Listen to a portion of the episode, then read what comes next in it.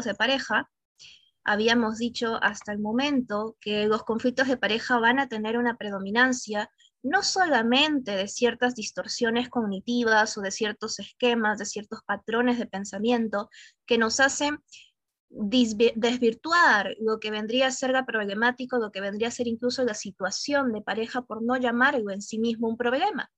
Vamos que muchas situaciones en torno a cómo se vean pueden ser enfocadas como problemáticas o no. En el caso de las parejas, esto no es distinto. Sin embargo, Lieberman sí nos hace como algunas aclaraciones, nos dice que cuando se trata de un conflicto de pareja, vamos a ver que la mayor de intercambios que se están dando en esta pareja son de conductas poco placenteras o de conductas negativas. Es decir, el reforzamiento de las conductas positivas es cada vez menor, cada vez hay más intercambios en torno a discusiones, en torno a escaramuzas, que forman parte del conflicto en realidad en pareja o fuera de ella. Bien, ahora em, les voy spoilando un poquito de repente. Uno de los indicadores, un, un buen factor de pronóstico en la pareja es la medida en la que ellos reconozcan esta capacidad o reconozcan eh, las diferencias entre un conflicto que puede ser atendido de manera, o por, de manera inmediata o en un corto plazo y los conflictos que no tienen em, esta posibilidad de ser abordados y resueltos en ese momento, ¿no? Los que vendríamos a decir los conflictos más irresolubles, esos, que, esos aquellos que tienen mucho que ver ya con características incluso de personalidad de las propias personas, y entro a tallar aquí muchísimo lo que es esta aceptación incondicional, como nos lo decía Ellis, sobre los demás, ¿no? Cuando las parejas logran como equilibrar, como ir detectando estas diferencias entre un conflicto que puede ser resuelto en, de manera más inmediata en un conflicto que no, y optan por tener actitudes, posiciones, incluso conductas mucho más reforzantes, como por ejemplo em, abrazar a la pareja, manifestar una palabra de apoyo, valorar lo que la pareja, lo que la pareja está diciendo, por más que sea distinto a lo que uno piensa, por esto también va a pasar, em, vamos encontrando buenos, em, buenos factores predictivos para una, un sostenimiento de la relación de pareja. Cuando no encontramos esto, hablamos sí de un mal pronóstico. Bien. Entonces, la insatisfacción matrimonial va a tener justamente esto escasos intercambios de conductas agradables, cada vez más escaramuzas, las interacciones placenteras son cada vez más limitadas a una sola área, por ejemplo, parejas que utilizan eh, ni siquiera la pasión o el erotismo, sino que utilizan directamente el coito o el sexo desde la parte más biológica, más, eh, más estimulativa a nivel orgánico, para poder resolver estos problemas. Entonces el placer, y la sexualidad se van reduciendo únicamente a una manera de solucionar o de calmar a la pareja. Se desvirtúa incluso la verdadera posición de erotismo y pasión en la pareja, que está muy relacionada también con la intimidad, con ese sentirse amigos, sentirse confidentes, sentirse cercano a la pareja. ¿no? Vamos viendo que hay una desvirtualización de esto que también termina empeorando muchas veces los casos. Cuando uno de los miembros de la pareja también se puede dar, es quien da más gratificaciones que el otro, vamos encontrando aquí también un problema. Tengan en cuenta que aun cuando las personas tengan diferentes estilos de demostrar amor, ¿no? Hay personas que de repente em, demuestran mucho amor a través de caricias, a través de besos, a través de abrazos. Hay otras que tienen un estilo em, más enfocado a, a, prodigar, a dar, a cuidar, ¿no?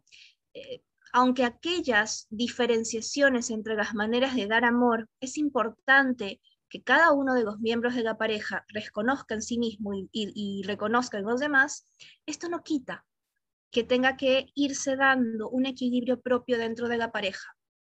Vamos a ver algunos mitos, ¿no? Un mito que de repente les puedo adelantar es este mito del 50-50, en donde todo lo que yo doy necesariamente tiene que ser dado también por mi pareja para estar equilibrados en el 50. Como les digo, desde los testigos afectivos, desde estos testigos de demostrar amor, vamos viendo que hay diferencias. Entonces, cuando eh, en la pareja ni siquiera hay una, eh, un acercamiento a ese equilibrio en las gratificaciones, encontramos mucho desajuste en el sentido de la satisfacción de pareja. Bien, eh, Jacobson también nos dice que hay una serie de variables que son determinantes en la atracción inicial de la pareja y que explicarían por qué la aparición del conflicto se va dando en los, posteriores estadios. ¿no? Incluso desde la propia biología, vamos a ver que también hay una parte en donde nuestros transmisores, nuestros neurotransmisores, van a interceder para que se pueda dar esta cohesión en la pareja, para que se pueda dar esta integración como respuesta también a nosotros como seres humanos a, esta parte más instintiva. Recordemos que aunque somos, em, decimos, animales evolucionados, seguimos todavía teniendo instinto y esta parte del instinto está creada para poder mantener la especie humana.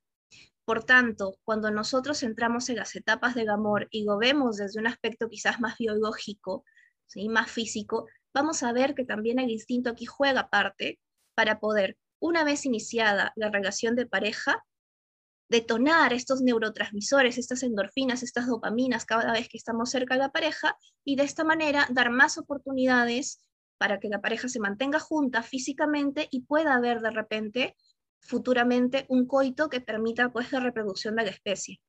Fíjense cómo los seres humanos somos tan complejos, estamos tan integrados y verlo desde el reduccionismo de solo somos mente o solo somos cuerpo o solo somos emociones, podría sesgarnos el panorama. Somos una integración de todo ello. Vuelvo a repetir, nosotros tenemos el desarrollado el neocórtex, la parte reflexiva, la parte de la lógica. Por tanto, por más que nuestro cerebro rectilíneo nos brinde estas oportunidades, hackeándonos un poquito el cerebro y dándonos más endorfinas cada vez que estamos cerca a nuestra pareja, eso no quiere decir que no haya un punto de valoración personal, de reflexión personal, para ir eligiendo qué hacer en esas oportunidades. Bien, esta explicación, este paréntesis que acabo de hacer, para que haya claramente eh, un entendimiento, no una desvirtualización de eh, este, este enfoque más biológico en torno al amor. ¿De acuerdo? Bien, entonces, ¿qué nos decía Johnson? Eh, perdón.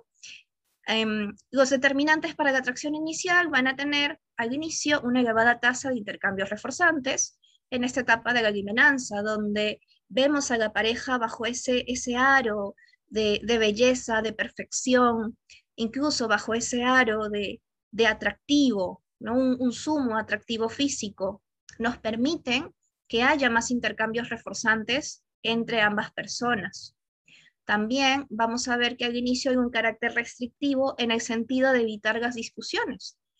¿no? Cuando uno está iniciando una relación de pareja tiende a evitar eh, ciertas discusiones para de esta manera no romper el vínculo que aún se está cimentando, que aún se está integrando. Esto es bastante normal, bastante común en la mayoría de seres humanos. Em, no voy a negar que he escuchado de parejas, de amigas, de amigos, que ellos tienden a utilizar esta estrategia de llevar al límite a la persona, llevar al extremo a la persona para poder, entre comillas, examinar o evaluar cómo esta persona actúa en los puntos más extremos y limitantes. Particularmente me parece muy, muy arriesgado hacer esto y también eh, eh, hay un sentido ahí de, de no comunicación con la pareja de lo que estoy haciendo. Entonces, por favor, si conocen personas que, que tienden a hacer esto como una medida de poder conocer, entre comillas, a la persona en los puntos más críticos, tengan también, em, vamos a decirlo así, la condescendencia con esta persona de poder al menos luego eh, explicarle eh, el punto de, de, ansiedad o de estrés que le han generado y la intención que ha habido. ¿bien? Esto porque posteriormente, cuando hay estas revelaciones dentro de la relación, pueden aparecer sentimientos de de, culpa por parte de quien lo hizo y pueden aparecer también riñas o renciñas, ¿no? Esta perspectiva de eh, me engañaste al inicio o, por qué me pusiste a prueba de esta manera, ¿no? Son, son, em, son posturas que pueden generar problemas a la larga. La ausencia en la toma de decisiones importantes también va a estar aquí presente, la mayoría de las veces porque las parejas al estar recién eh, cimentando o estar recién fortaleciendo ese vínculo, van a tener em, pocas decisiones de tanta importancia, ya que aún no hay un compromiso que se extienda a otras áreas de la vida o que se extienda a decisiones de esa, de esa magnitud. Bien. Salvo parejas que se puede dar, ¿no? Que deciden muy prontamente sustituir o incluso acelerarse en las etapas. Entonces, van pasando quizás desde una, un reconocimiento, una atracción, un conocimiento después de la pareja, a prontamente eh, la convivencia o prontamente quizás eh, la decisión de un compromiso. Eh, hemos ido revisando estudios en donde hemos visto que un factor justamente de un divorcio próximo es esta toma de decisiones tan aceleradas, también la falta de experiencia, la juventud, en, las parejas que prontamente deciden entrar a un compromiso les juega en contra. Eh, lo mismo cuando hablamos ¿no? de personas que de repente mm, carecen de información en torno a cómo gestionar, cómo manejar un conflicto, eh, incluso ¿no? cómo mantener una, una validación emocional tanto de las propias como de la pareja.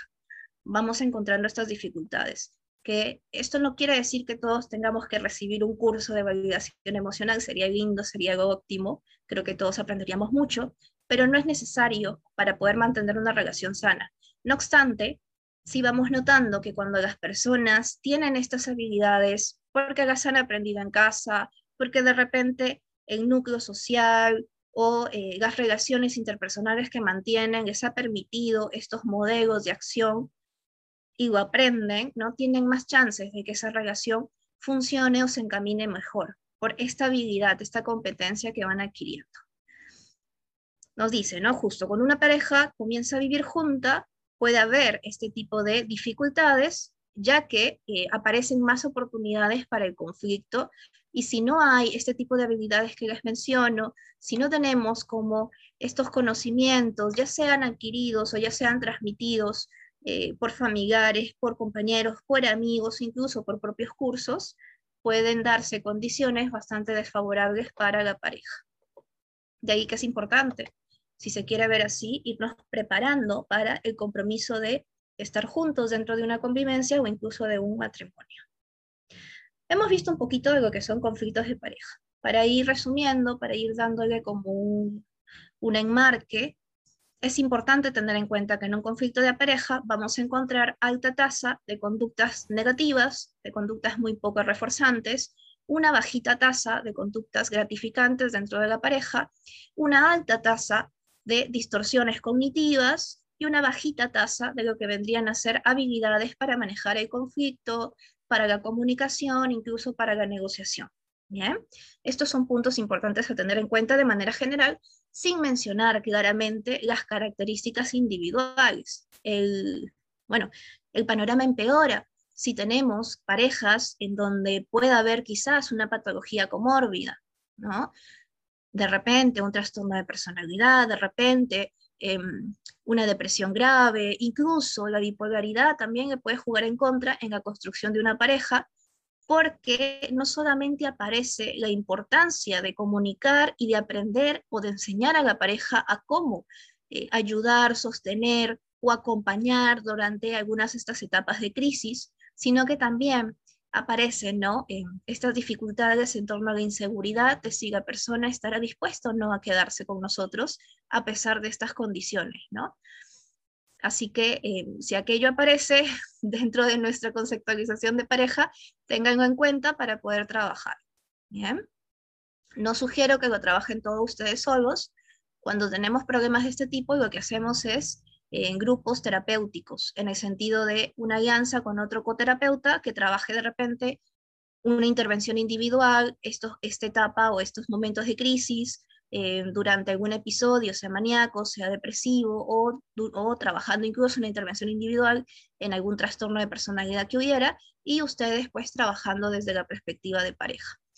Cuando hacemos esta mezcla entre ser terapeuta individual y ser terapeuta de pareja, podemos llegar a tener problemas en cuanto a esas falsas alianzas que se generan en la perspectiva tanto del paciente como del cónyuge. Ahora, una pareja sana, ¿qué es lo que tiene de distinto? Desde el punto de vista conductual, estas parejas van a mantener una relación en la que la predominancia va a estar en el intercambio de conductas gratificantes. Bien, las conductas castigadoras, las conductas autosuficientes van a ser menores y por, por lo tanto va a haber mayor intercambio de conductas de bienestar, de conductas eh, gratificantes, de conductas eh, incluso muy validantes para la pareja.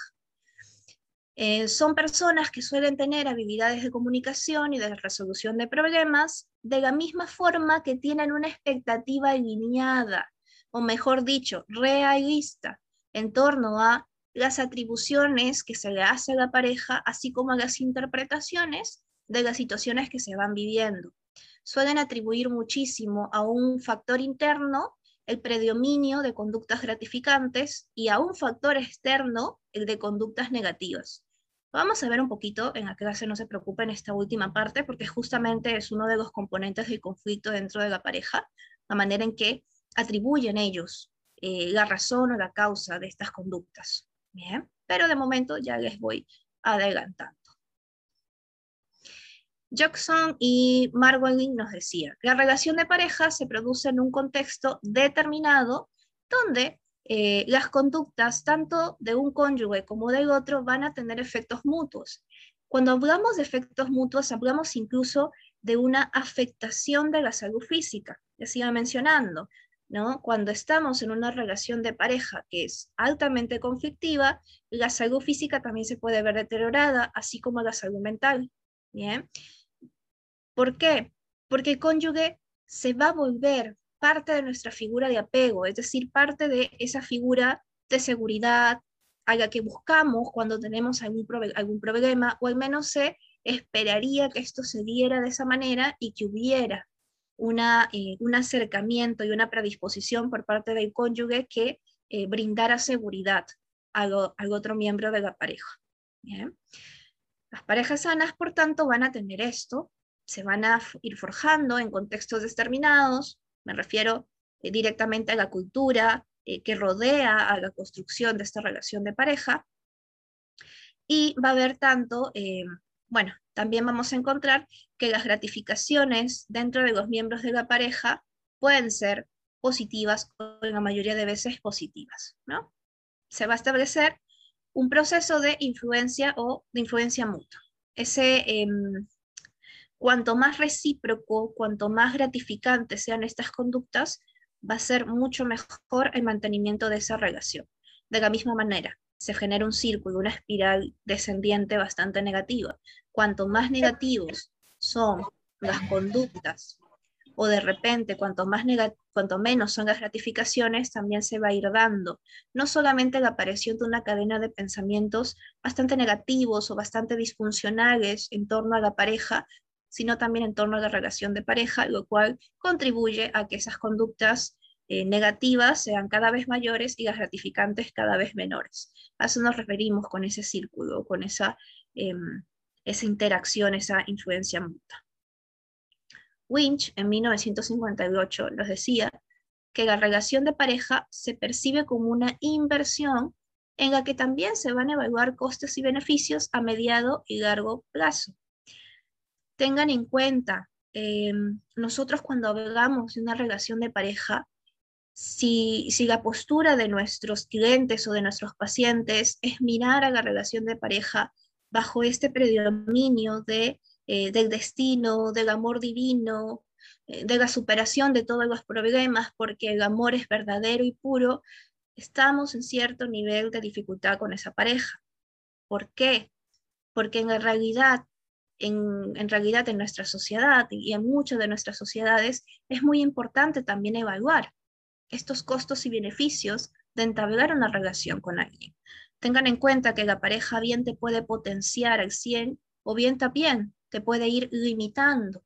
Entonces parte de eh, la responsabilidad es reconocer cuáles son nuestros propios límites, cuáles son nuestros propios atributos, nuestras propias cualidades, cuáles son nuestras propias expectativas que traemos a la relación y comunicárselas a este miembro que quiere volverse parte de nuestra vida, como una manera también de ser responsables con ellos y ser responsables con nosotros mismos.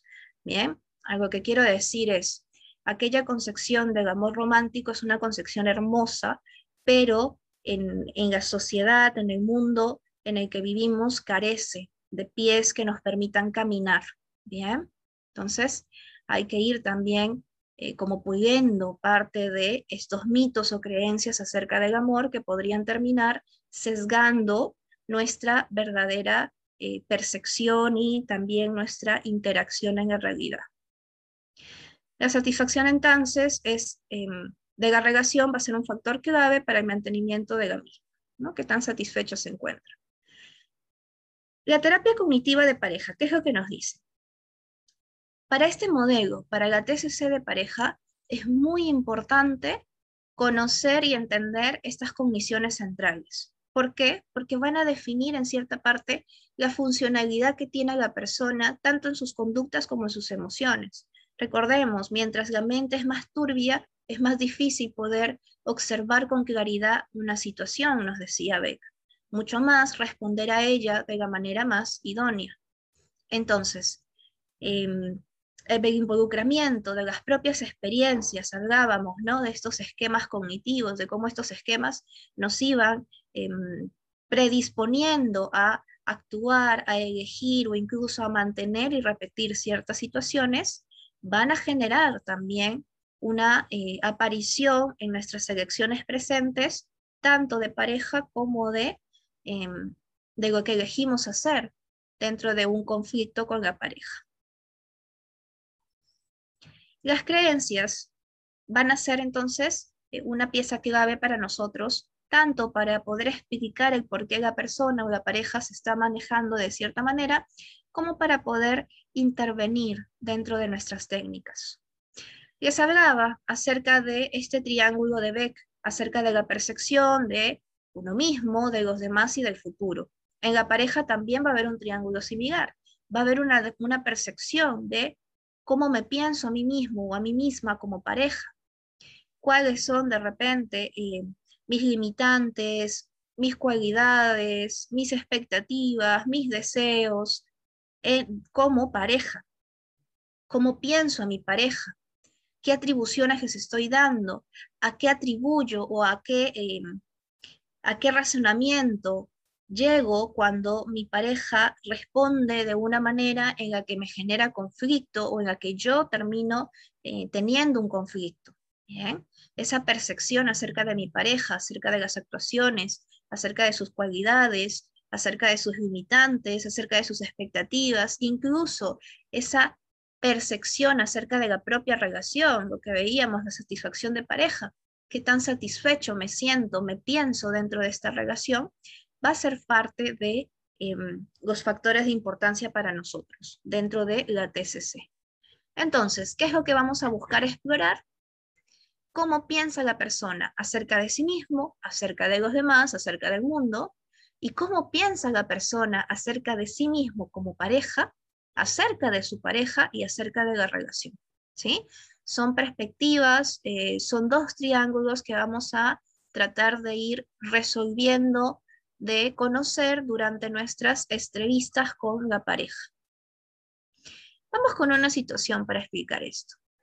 Imagínense que el miembro A de la pareja le ha pedido al miembro B que saque la besura.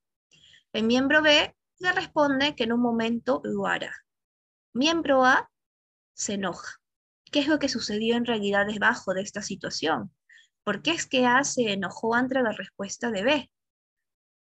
En este caso, A comenzó a pensar, si en realidad yo le importara, haría lo que le pido en el momento que le pido.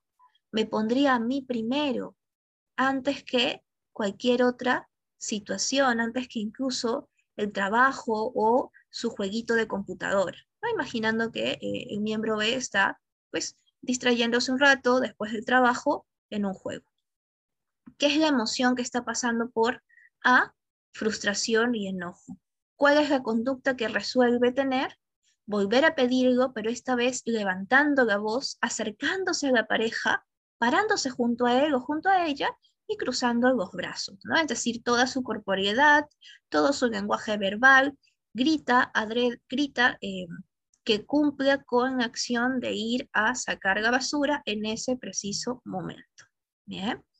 Tengamos en cuenta que si bien es una situación que se puede repetir y hay muchos factores de intermedio, parte de lo que buscamos también nosotros en, las relaciones de pareja o que, que los miembros de la pareja aprendan a manejar en sus relaciones es lo que les decía, esto de poder también hacer un juego, un equilibrio entre recibir y dar, entre ceder y entre poder pedir de manera quizás más eufórica. Bien, tengamos en cuenta que quizás el miembro B en ese momento estaba trabajando en un informe importante que necesitaba entregar. ¿no? La basura también es importante, esa carga. Sin embargo, cuando hay de repente eh, una empatía con el otro miembro, podemos en lugar de tomar la postura, de pararnos juntos y gritar, hey, ve a sacar la basura, hacer una serie de preguntas, ¿no? Puedes hacerlo ahora, estás muy ocupado, estás, este informe es importante para ti que lo envíes ahora mismo y lo entiendo. Por favor, recuerda sacar la basura porque necesitamos que la recoja el basurero antes que se vaya, ¿no? Es una manera también de ir asimilando y de ir entendiendo los conflictos. Vamos con algunos procesos cognitivos en la pareja. Las atribuciones. Las atribuciones son, aquellas eh, percepciones o aquellas explicaciones que yo doy a las conductas de mi pareja. Las, las parejas que suelen ser, que suelen estar en conflicto, focalizan solo las conductas negativas de su cónyuge y justamente atribuyen esa realización de conductas negativas a un factor interno, por ejemplo, a una característica. Él es un perezoso, por eso no quiso ir a sacar la basura en ese momento que se lo pedí. O em, a él no le importa a nadie más que sí mismo, es un egoísta, por eso mis peticiones le resbalan. Son atribuciones que las parejas conflictivas suelen darle a sus miembros de la pareja sin obviar que podría haber otras explicaciones para esa conducta. Las percepciones son los juicios subjetivos que los cónyuges hacen sobre las conductas de su pareja y juegan un papel muy importante al momento de decidir si es que se va a dar un refuerzo positivo o negativo. ¿no? Em, estos juicios no solamente se relacionan a conductas en torno a una petición o conductas en torno a la relación. Es una percepción general de la pareja. Incluso puede haber atribuciones globales negativas que estén incluidas en esta forma en que la persona percibe a su pareja. Una atribución global negativa sería directamente darle una etiqueta negativa a la pareja sin considerar ningún otro factor, ningún otro plano. Es un perezoso, es un egoísta, ¿no? Es una atribución bastante cruda que eh, habla de la percepción que estamos teniendo acerca de nuestra pareja. Las expectativas van a ir en función no solamente de lo que se espera que la pareja haga, sino también en torno a la relación. Hay una expectativa en torno a la pareja, hay una expectativa en torno a la relación y hay una expectativa en torno a uno mismo como pareja. ¿Qué es lo que pasa cuando estas expectativas son demasiado irrealistas o son muy difíciles de poder bajar y de mantener en la realidad presente de esa pareja? Por ejemplo, la pareja que recién se está conociendo, que decidió ir a vivir junta, y la expectativa de uno de los miembros es prontamente comprometerse y pasar al matrimonio. No es una expectativa que digo sea negativa, pero sí es una expectativa que quizás eh, para el otro miembro amerite un poco más de tiempo, un poco más de, cabeza, un poco más de em, incluso de conocimientos acerca de la interacción que se está dando dentro de la convivencia. Si el otro miembro que tiene la expectativa de que esto se cumpla de manera casi inmediata no ve indicios de que esto sea así y es una expectativa sumamente rígida, sumamente inflexible, podemos llegar incluso a lo que llamaba Ellis como las demandas. Esos pensamientos bastante irracionales que generan mucho malestar, no solamente en la propia persona, sino también en los que lo rodean. Estas demandas y estas expectativas son em, bastante peligrosas dentro de las relaciones de pareja porque se pueden extrapolar casi a cualquier tema, incluso la expectativa de él tendría que despertarse cada mañana y darme un beso y decirme buenos días, ¿no? El día que no lo haga, podría llegarse a dar incluso una atribución negativa, ¿no? No lo hizo porque seguramente está enojado conmigo, porque ayer no le preparé el plato que quería, por dar un ejemplo. Bien, la valoración costo-beneficio. Es esa valoración que la pareja puede llegar a hacer en torno a qué tan recíprocos se sienten o qué tan recíprocos sienten que es la relación de pareja, qué tan equilibrada es. Es esa valoración en donde, como vuelvo a repetir, si hay de repente una expectativa muy rígida en torno a todo lo que yo doy tengo que recibirlo, de lo contrario no hay equilibrio, no hay reciprocidad, podemos encontrar que esta valoración se ve bastante sesgada, siendo incluso eh, un punto de conflicto dentro de las parejas. ¿no? Parejas que llegan y dicen, es que yo no me siento valorada, es que yo no me siento amada, en esta, em, en esta balancita yo siento que soy la única que da o siento que soy el único que da. ¿Qué es lo que ocurre cuando hacemos quizás una exploración un poco, em, un poco superficial y después un poco más profunda? Vamos encontrando que de inicio algunas expectativas pueden no estar alineadas o incluso algunas distorsiones de pensamiento, como por ejemplo, esta lectura de pensamiento les lleva a creer que la pareja tendría que poder adivinar deseos, sentimientos, incluso este, emociones que tiene su cónyuge solamente con mirarlo, solamente con mirarlo. ¿No? Estas distorsiones de pensamiento también pueden llegar a terminar generando una desvirtualización, un sesgo en torno a la valoración costo-beneficio que hace la pareja. Ven cómo em, gran parte de las distorsiones, gran parte de lo que hemos ido revisando en, la primera, en el primer capítulo de la clase, se repite como una constante para poder explicar las causas y el mantenimiento de muchos conflictos de pareja. De ahí que nos conviene a nosotros poder eh, detectar y poder estar atentos a aquellas distorsiones que podrían estar limitando estas interacciones o distorsionándolas. Con esto no quiero decir que no sea la única causa, ¿eh? No solamente las distorsiones cognitivas van a generar problemáticas, a veces realmente sí hay una, em, un desinterés, una indiferencia bastante cruda por parte de alguno de los miembros en torno a expresar o dar cierto, em, cierta retribución, cierta reciprocidad con su pareja. Si estos son los casos, hablamos que ese miembro o bien, si hay la motivación e intención de entrar a una terapia individual, tendría que trabajar en aquellas limitantes que le están impidiendo poder eh, aumentar la cantidad de conductas reforzantes. Como les vuelvo a repetir, eh, situaciones como estas se pueden dar en personalidades narcisistas o en personalidades incluso, em, vamos a decirlo así, un poco sociópatas, que no es la exclusión en las relaciones de pareja. Existen, em, existen personas con este tipo de problemas que tienen relaciones de pareja y cuando estamos ya en la terapia, pues se detecta el diagnóstico y es necesario enviarlos a intervención individual. De lo contrario, es bastante difícil que se pueda llegar a una resolución en cuanto a esos problemas en la pareja.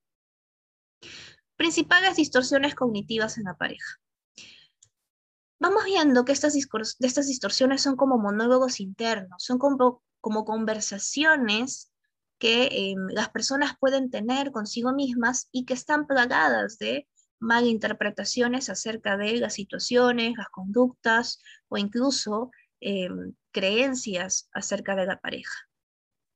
Muchas dificultades y conflictos en las relaciones de pareja son creadas justamente por estos monólogos internos, por esta forma de percibir su realidad de pareja y hacen que ese mantenimiento en el conflicto se dé durante mucho tiempo.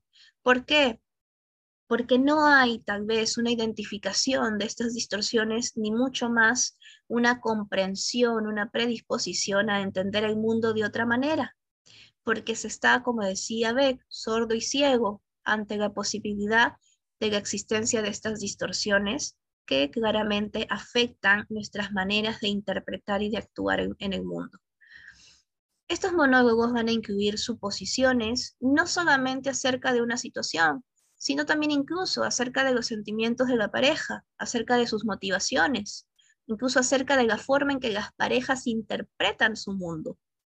Fíjense cómo puede llegar a afectar o a em, influir en, en diferentes aspectos de la pareja. Ideas claves acerca de estas distorsiones. Los miembros de la pareja deben aprender a escuchar sus propios pensamientos y a reconocer esa influencia dentro de su vida emocional. Esto es parte de una de nuestras, em, de nuestros objetivos dentro de la terapia, que los, pacientes, las parejas, logren ir identificando cuáles son estas distorsiones cognitivas que los están em, sesgando o que están haciendo que un problema empeore o se mantenga.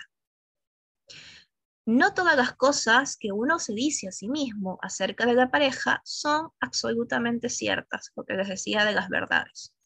No porque eh, el miembro considere que la pareja es egoísta, es irresponsable o incluso considere que la pareja no lo ama, necesariamente esto tiene que ser así. Hay que ir encontrando pruebas o evidencias de lo que estamos pensando y en caso contrario, pues reformular ese pensamiento. Las distorsiones comunes pueden alterar tanto el sentido de cómo lo percibimos, así como el hecho y las reacciones emocionales que vamos a llevar a cabo. En otras palabras, las distorsiones van a distorsionar la situación en sí misma, o la manera en que interpretamos esa situación, van a distorsionar también las reacciones, la manera en que nos sentimos y la manera en que actuamos al respecto la experiencia original se termina perdiendo entre tanta suposición, entre tanta interpretación. Y también las personas terminan respondiendo no a la experiencia, sino a lo que imaginaron de esa experiencia o a la conclusión a la que llegaron después de haber interpretado a través de estas distorsiones la experiencia.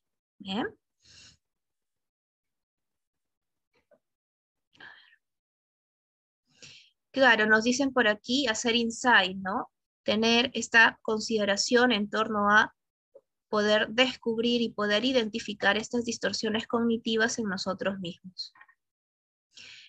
Ve, junto con Daltillo, nos dicen que la identificación de las distorsiones cognitivas van a afectar también la manera en que nos relacionamos y la intimidad que sentimos con nuestra pareja.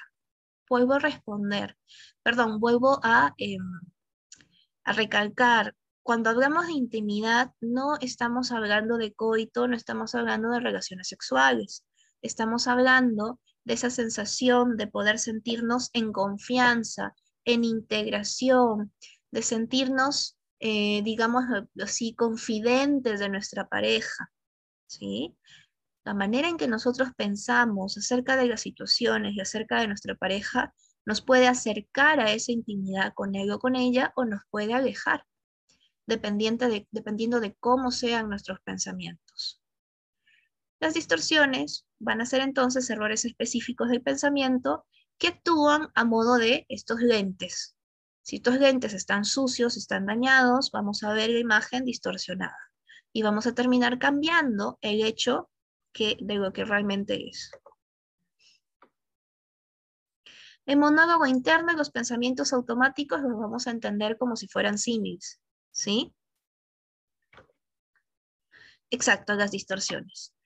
Em, nosotros aprendemos a reconocer y a cambiar nuestros pensamientos inadecuados como una forma también de poder comenzar a pensar en nuevas maneras de responder ante las situaciones de pareja. Se los pongo como si fueran unas escaleritas. en primer momento, les podemos explicar a nuestros pacientes qué son estas distorsiones, por qué nos afectan y cómo nos afectan. Les explicamos cómo sirgas detectando, utilizamos los registros de pensamiento, que es la manera más, más sencilla, incluso eh, hay registros más artesanales que ustedes mismos pueden armar con, con un cuaderno, con un lapicero, ¿no? Em, una vez que estos pacientes entienden qué son las distorsiones, les pasamos a pedir que comiencen a registrarlas. A veces los pacientes van a tener dificultades, por esto suele ocurrir mucho, en torno a diferenciar pensamiento y emoción. o incluso en torno a diferenciar cuál es un pensamiento que está más o menos adaptativo y otro pensamiento que quizás está volando y está siendo distorsionado. Para ir ayudándolos en este camino, en este paso a paso, podemos primero pedirles que activen primero, perdón, que estén atentos a sus emociones. La mayoría de las veces es más sencillo como poder reconocer la emoción del enojo que saber qué hubo detrás de ese enojo en torno a los pensamientos. Entonces hacemos como una ingeniería inversa. Les pedimos que primero identifiquen la emoción que ha sentido en ese momento, en esa situación, y después piense o trate de adivinar cuál ha sido el pensamiento que le ha generado esa emoción. Es una técnica bastante sencilla.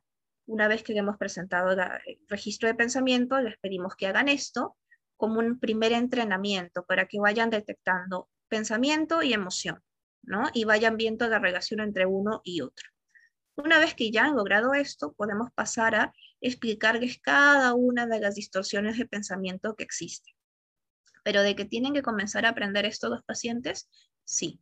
Es necesario que comiencen a aprender estos los pacientes porque vamos a trabajar muchas veces con esos mitos, con esas distorsiones cognitivas, con esas creencias incluso acerca de la pareja y de la relación que podrían estar afectando la interacción entre ambas personas. Bien. Entonces, em, abriendo una perspectiva distinta a esta forma de mirarse a sí mismo y de mirar a la relación, vamos a abrir también una posibilidad de que haya cada vez más conductas reforzantes, más, conductas gratificantes dentro de la pareja, que en gran parte va a ser también uno de nuestros objetivos clave dentro de la intervención. Aquí vamos con algunos de los ejemplos de las distorsiones cognitivas más comunes en la pareja. Tenemos a la visión de túnel. En esta visión de túnel vamos eliminando todos los aspectos positivos de una situación o de un comportamiento que ha tenido la pareja y nos terminamos focalizando únicamente en aquello que nos hizo sentir heridos o en aquello que nos hizo sentir deficientes. Es como lo que les decía, la atención se dirige o, em, claro, la atención se dirige únicamente a esa información que a mí me ayuda a validar lo que yo creo. Si me sentí herida, si me sentí eh, ofendida por mi pareja y tengo visión de túnel, ¿qué es lo que va a pasar? Yo voy a ignorar cualquier otra cosa que me haya dicho, que haya hecho mi pareja durante esa situación y me voy a concentrar únicamente en las actuaciones que hacen o que refuerzan mi idea de estoy herida. Él fue muy desconsiderado conmigo. Esa es la visión de túnel. Nos enfocamos únicamente en los aspectos negativos del comportamiento y obviamos todo lo demás. Se focaliza, la distorsión de visión de túnel se va a focalizar en lo negativo. ¿Bien? Porque estamos hablando de una distorsión. Lindo fuera que se focalizara únicamente en lo positivo, pero recordemos que incluso es necesario que haya un equilibrio. Si, si llegamos, los extremos son peligrosos. Las personas que de repente únicamente se focalizan y se esfuerzan solo en ver lo positivo y nunca se permiten incluso la aceptación o el acercamiento hacia eh, una situación que también puede ser vista como negativa, terminan generando también otra forma de invalidación emocional. ¿Se entiende esto? Solo ver lo negativo me va a terminar invalidando aspectos positivos de mi pareja y me va a terminar invalidando también parte de sus emociones, parte de sus capacidades, parte de sus cualidades. Pero eh, la visión de túnel es esa, o de repente el filtraje también, hay otros autores que lo llaman filtraje, pero tiene esta característica de enfocarnos en lo negativo, ¿sí? Al menos desde la TCC es esta posición en torno a la distorsión cognitiva. No sé si de repente otros postulados, otras teorías manejan quizás su propia visión de túnel, pero aquí nos estamos eh, concentrando en la distorsión cognitiva que hace que la pareja se concentre únicamente en el aspecto negativo y esto evidentemente siga sesgando la interpretación de otras situaciones futuras que, em, que pues en donde también se dé este problema de la visión de túnel. ¿De acuerdo? Bien, y vuelvo a repetir, por favor, em, no caigamos en este aspecto de un positivismo tóxico. en donde solo y solo voy a buscar aspectos positivos de las, de las situaciones o de la relación, porque sería también sesgar e invalidar cuando haya emociones que claramente son sanas y sean emociones de disgusto y de tristeza. ¿Sí? No es la idea. No es idea ni irnos para un costado ni para el otro, sino tratar de mantenernos en el centro, en lo más cercano a lo real, en lo más cercano a lo funcional. ¿Bien? Sí, cero dicotomía, si se quiere decir así. Es un tipo de selección, a lo que les decía, en las que las, las parejas van a, de todo el cuadro, van a seleccionar justamente el negativo y el más intenso. Todo lo demás, todo el resto de información se termina desechando. Por ejemplo, hay frialdad en nuestro matrimonio. Esa frase es sumamente eh, dura, sumamente rígida. Nuestro matrimonio es tan frío, decía Ricardo Arjona, como como los pingüinos, ¿no? En la cama. Cuando en realidad se olvidan las parejas que para llegar a esta posición del matrimonio, llegar a esta conclusión de estar juntos, ha tenido que haber también comportamientos gratificantes, también muestras de atención, muestras de cariño, largas horas de escucha. Sin embargo, se va reduciendo, se va centrando la visión únicamente a el comportamiento negativo y se va obviando lo posterior. Bien.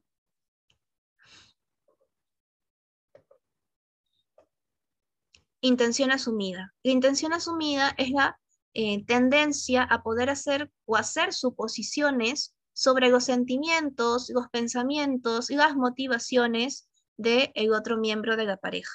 No hay realmente un conocimiento directo, una evidencia que aquellas suposiciones que estamos haciendo son realmente ciertas. Sin embargo, la persona termina actuando en base a esas suposiciones.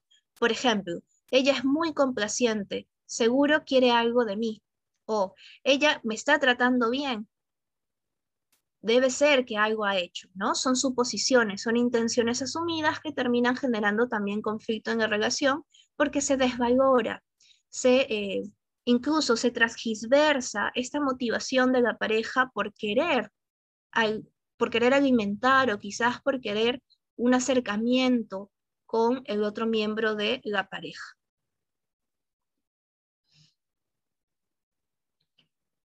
A ver, no nos vayamos tampoco al otro extremo. Las parejas pueden ver cosas positivas y cosas negativas de su relación e ir a consulta. No se trata únicamente de que solo vean lo positivo y por eso nunca vayan, o solo vean lo negativo y solo al ver lo negativo vayan.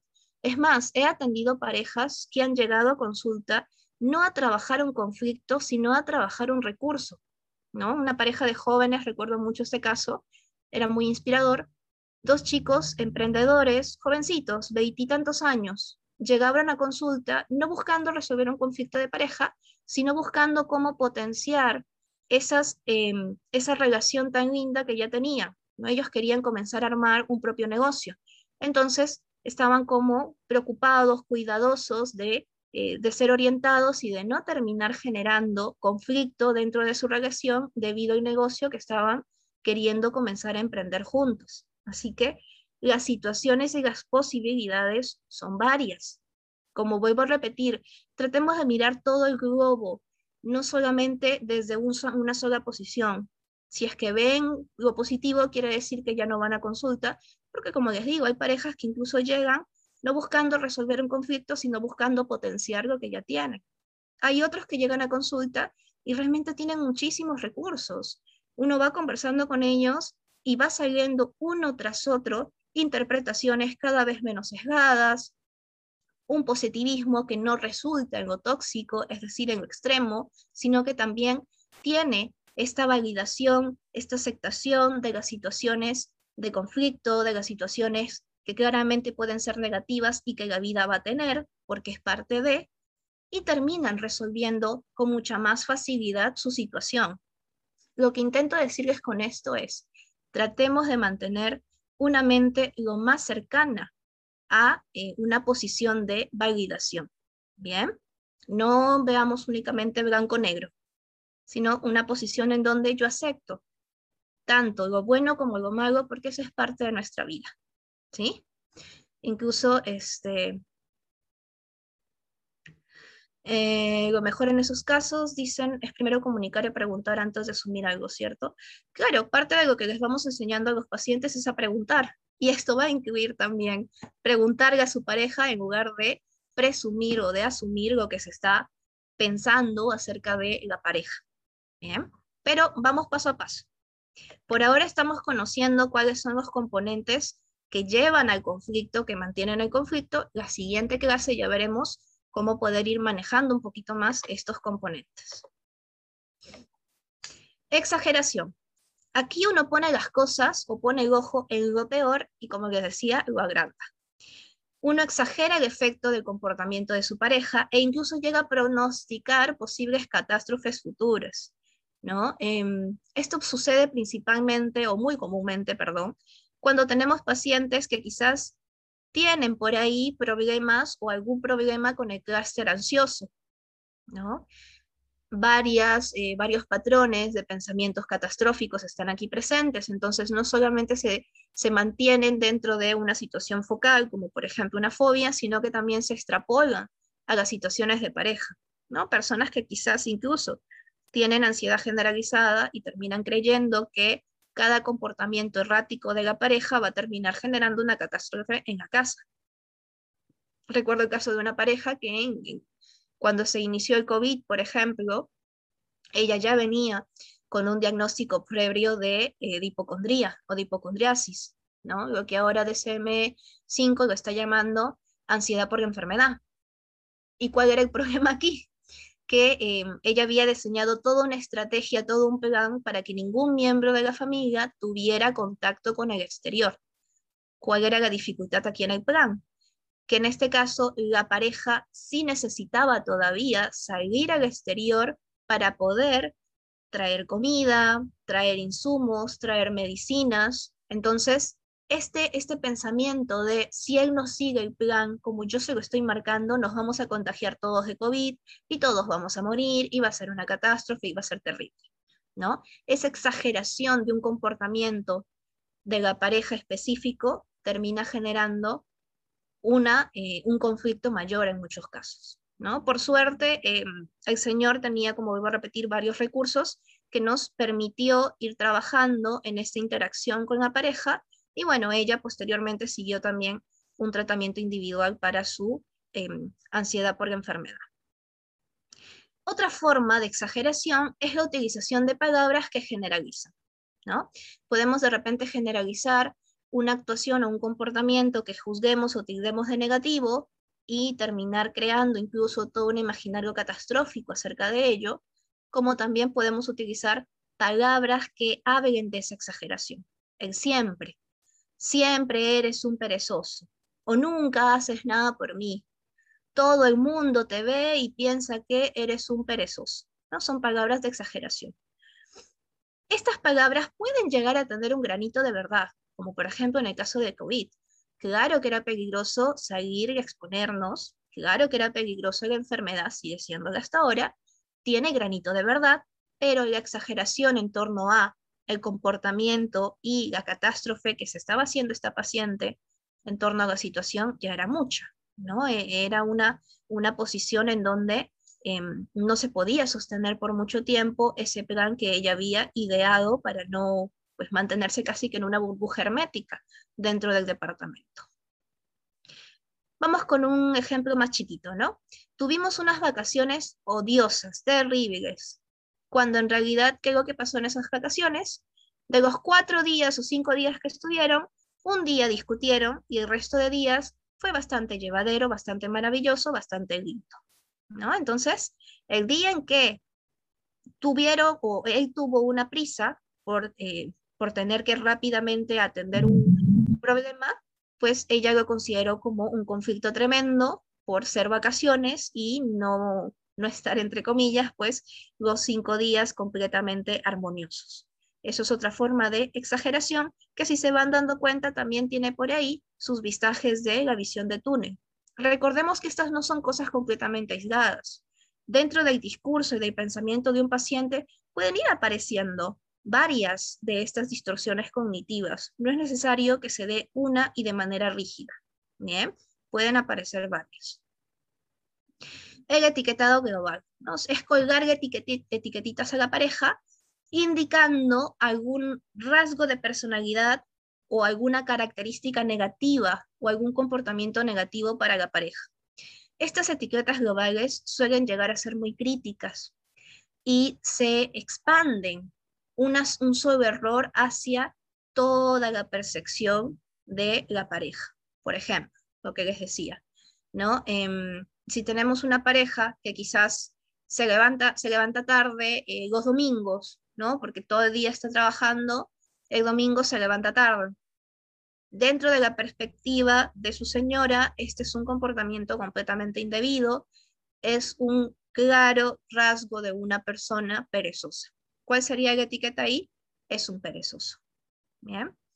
Las etiquetas pueden ser varias, pueden ir desde la irresponsabilidad, la autosuficiencia, eh, ser quejico, ser neurótico, ser narcisista estúpido, etc. ¿Cuál es el daño de estas etiquetas? Que no nos permiten ver el resto de características ni tampoco poder realmente em, evaluar toda la situación en globo, ¿no? sino que también llegamos a una conclusión pronta y rápida y etiquetamos también a nuestra pareja con una etiqueta claramente bastante negativa y reduccionista. Bien, dicotomía bueno-malo. En este sentido, la realidad es vista desde dos puntos, o es bueno o es malo, o es positivo o es negativo. Los comportamientos entonces de la pareja también son juzgados en torno a estas dos únicas clasificaciones, o acertó o se equivocó. No hay puntos medios, no hay una validación de una realidad en donde los seres humanos nos podemos equivocar, en donde va a haber momentos buenos, momentos malos, donde van a haber emociones agradables, emociones desagradables, no hay esto.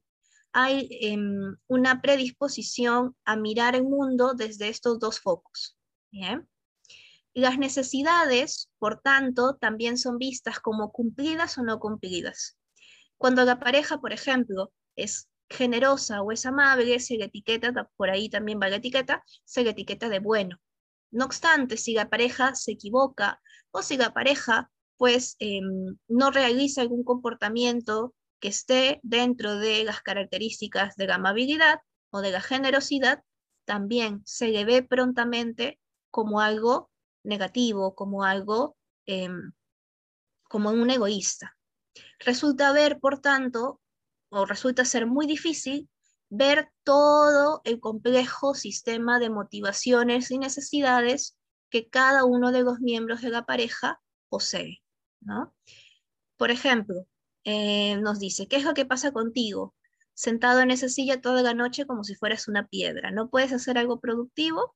¿No?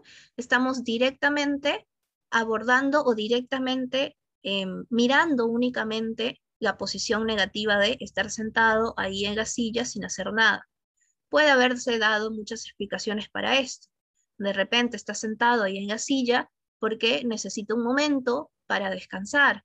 O de repente tenemos una pareja que quizás eh, disfruta o su manera de poder ir trabajando o ir afrontando el estrés es quedarse simplemente sentado en una silla, sin hacer mucho más, simplemente descansando que también es válido, ¿bien? Sin embargo, cuando estamos bajo esa posición dicotómica, o haces cosas todo el día y eres una persona productiva, o te quedas sentado en la silla en la noche y bueno, recibes rápidamente eh, la postura de improductivo.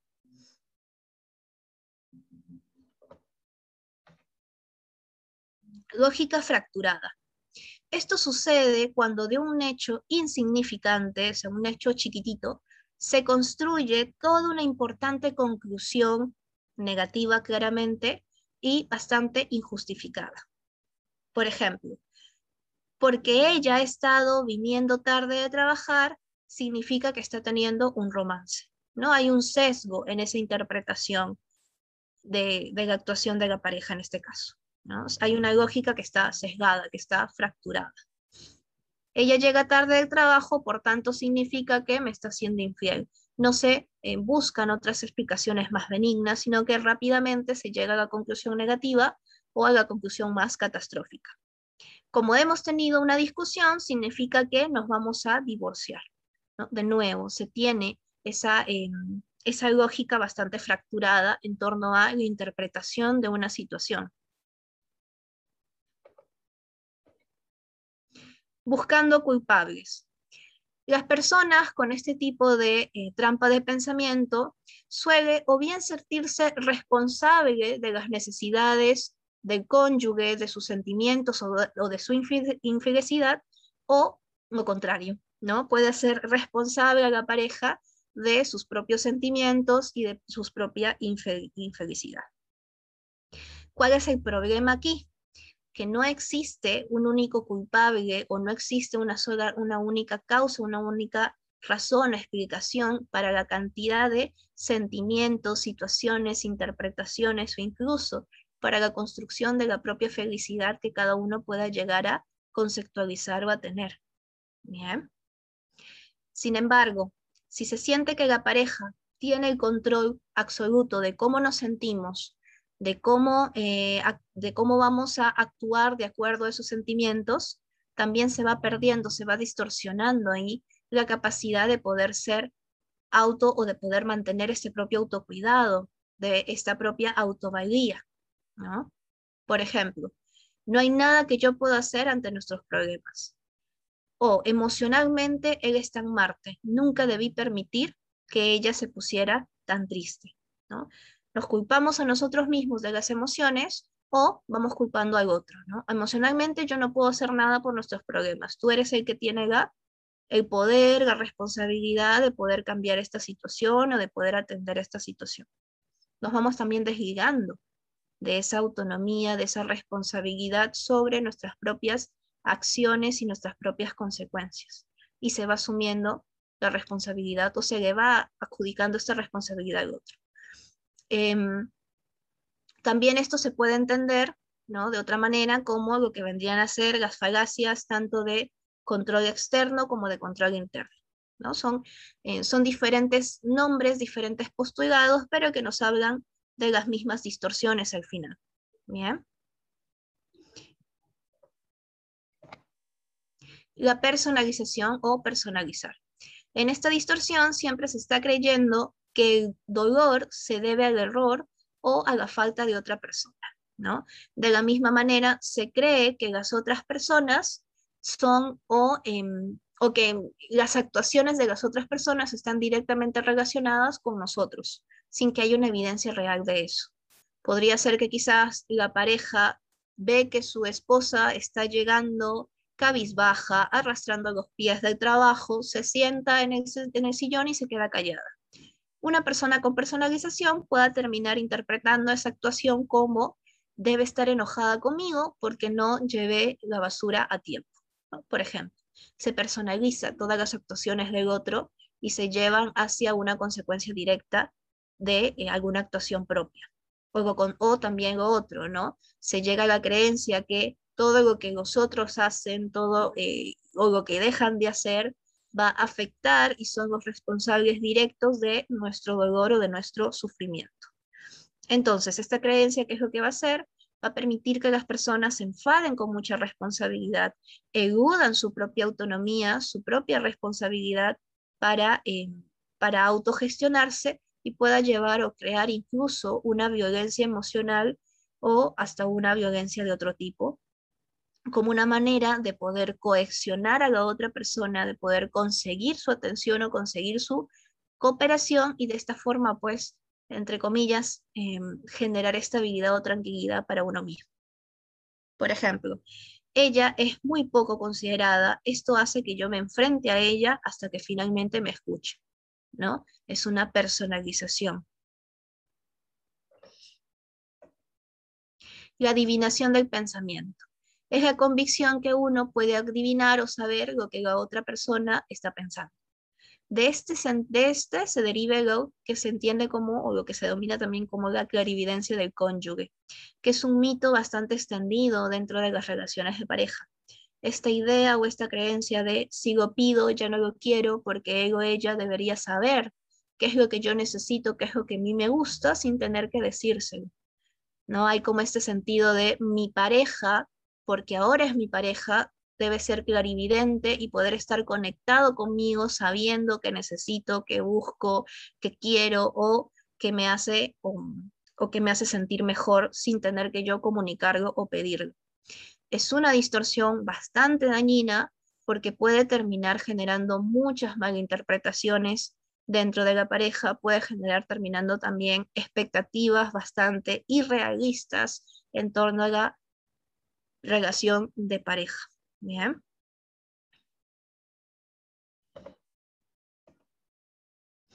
Construcciones personales. George Kelly introdujo este, este concepto. Describió que todo el mundo va desarrollando, o que las personas vamos desarrollando, una lista de creencias organizadas acerca de sí mismos y acerca de las demás. Estas creencias van formando un núcleo de identidad personal, ¿no? Similar a lo que entendíamos como la triada de Beck, como entendíamos también los esquemas de Jung, ¿no? Kelly también nos vuelve a reforzar esta idea, nos vuelve a decir, vamos creando una lista de creencias bajo las cuales vamos mirando a los demás y nos vamos mirando nosotros mismos. Una vez que se ha establecido un esquema sobre la personalidad de la pareja, sobre sus intenciones, hay dos procesos que van a llevar a perpetuar estas creencias. Una vez que hemos hecho como una explicación acerca de por qué mi pareja actúa de determinada manera, o una explicación acerca de la personalidad de mi pareja, hay dos procesos que hacen que estas creencias se sigan manteniendo e incluso se sigan reforzando con las interacciones de la pareja. Lo primero son las tendencias confirmatorias y lo segundo son las hendiduras mentales. Las tendencias confirmatorias es esa tendencia a prestar atención solo al hecho que apoya este esquema o que apoya esta explicación, esta conclusión a la que se ha llegado acerca de las conductas e incluso la personalidad de la pareja. Lo les decía, tendemos a sesgar información que suele eh, refutar nuestras creencias y a buscar marcadamente información que las apoya hay una propensión natural a ignorar o a filtrar cualquier información que no encaje con esa percepción inicial. Esto es debido a que em, no hay sitio en este esquema negativo para dar una conclusión más positiva o para dar una explicación más benigna a estos hechos. Además, no son recordados con la misma claridad que los hechos negativos, es decir, cuando se da algún hecho positivo, la persona tiende a sesgar esa memoria, les decía en la primera clase, esa memoria emocional, quedándose únicamente con la consecución de recuerdos negativos de la pareja. Bien. Estas tendencias confirmatorias terminan generando la dificultad en torno a que la pareja o el miembro de la pareja sea capaz de poder observar todo el panorama completo, porque va sesgando no solamente desde sus recuerdos, sino también desde su percepción del presente desde cómo ve a su pareja en torno a sus características de personalidad hasta cómo cree o a qué atribuye las causas de muchos de sus comportamientos. El otro mecanismo que hace que estas distorsiones o que hace que estos patrones acerca de eh, las conclusiones o creencias que hemos llegado sobre nuestra pareja se mantengan es la hendidura mental. Eh, aquí lo podemos explicar incluso como un símil en torno a em, estas hendiduras que tenemos en nuestro cerebro. ¿no? Imagínense, nuestro cerebro de por sí, cuando aprendemos algo nuevo, va generando como un caminito por donde pasan las sinapsis, pasan esos circuitos eléctricos que al pasar por ahí dejan una huellita, dejan una marca. Mientras más pase por nuestro cerebro o mientras más se recorran eh, sinápticamente estos caminos, quedan más marcados, quedan más hundidos en nuestro camino neuronal, ¿no? en nuestro cerebro. De la misma manera sucede a nivel de la mente. Mientras más a menudo vayamos repitiendo estos pensamientos, vayamos confirmando estas creencias negativas y buscando información para confirmarlas, más se va haciendo esa hendidura mental, más vamos interiorizando, por decir así, esas creencias negativas acerca de la pareja. Entonces, cuando estamos bajo mucho estrés, ¿cuál va a ser la respuesta más automática que va a aparecer? Esa conclusión negativa que hice de mi pareja. porque he practicado tanto el ir identificando solo algo negativo e ir reforzando solamente las ideas negativas que tengo hacia mi pareja, que me cuesta mucho más desde un trabajo consciente poder buscar otras, eh, otros pensamientos más alternativos, otros recuerdos que no tengan que ver con lo negativo. ¿Bien? Lo que también se podría entender como esa, eh, esa rigidez cognitiva. Por ejemplo, cuando ella cruzó los brazos y comenzó a hacer muecas durante una conversación sobre la mamá de él, él intentó interpretar esos gestos. El momento de incertidumbre pasó rápidamente cuando él encontró su vieja indedura mental. ¿no? Cuando él encontró esa explicación acerca de estas muecas que quizás ella también hizo en el pasado, bajo, em, bajo la explicación de lo está haciendo por quejica, lo está haciendo por fría, lo está haciendo porque no le importa lo que yo le estoy diciendo.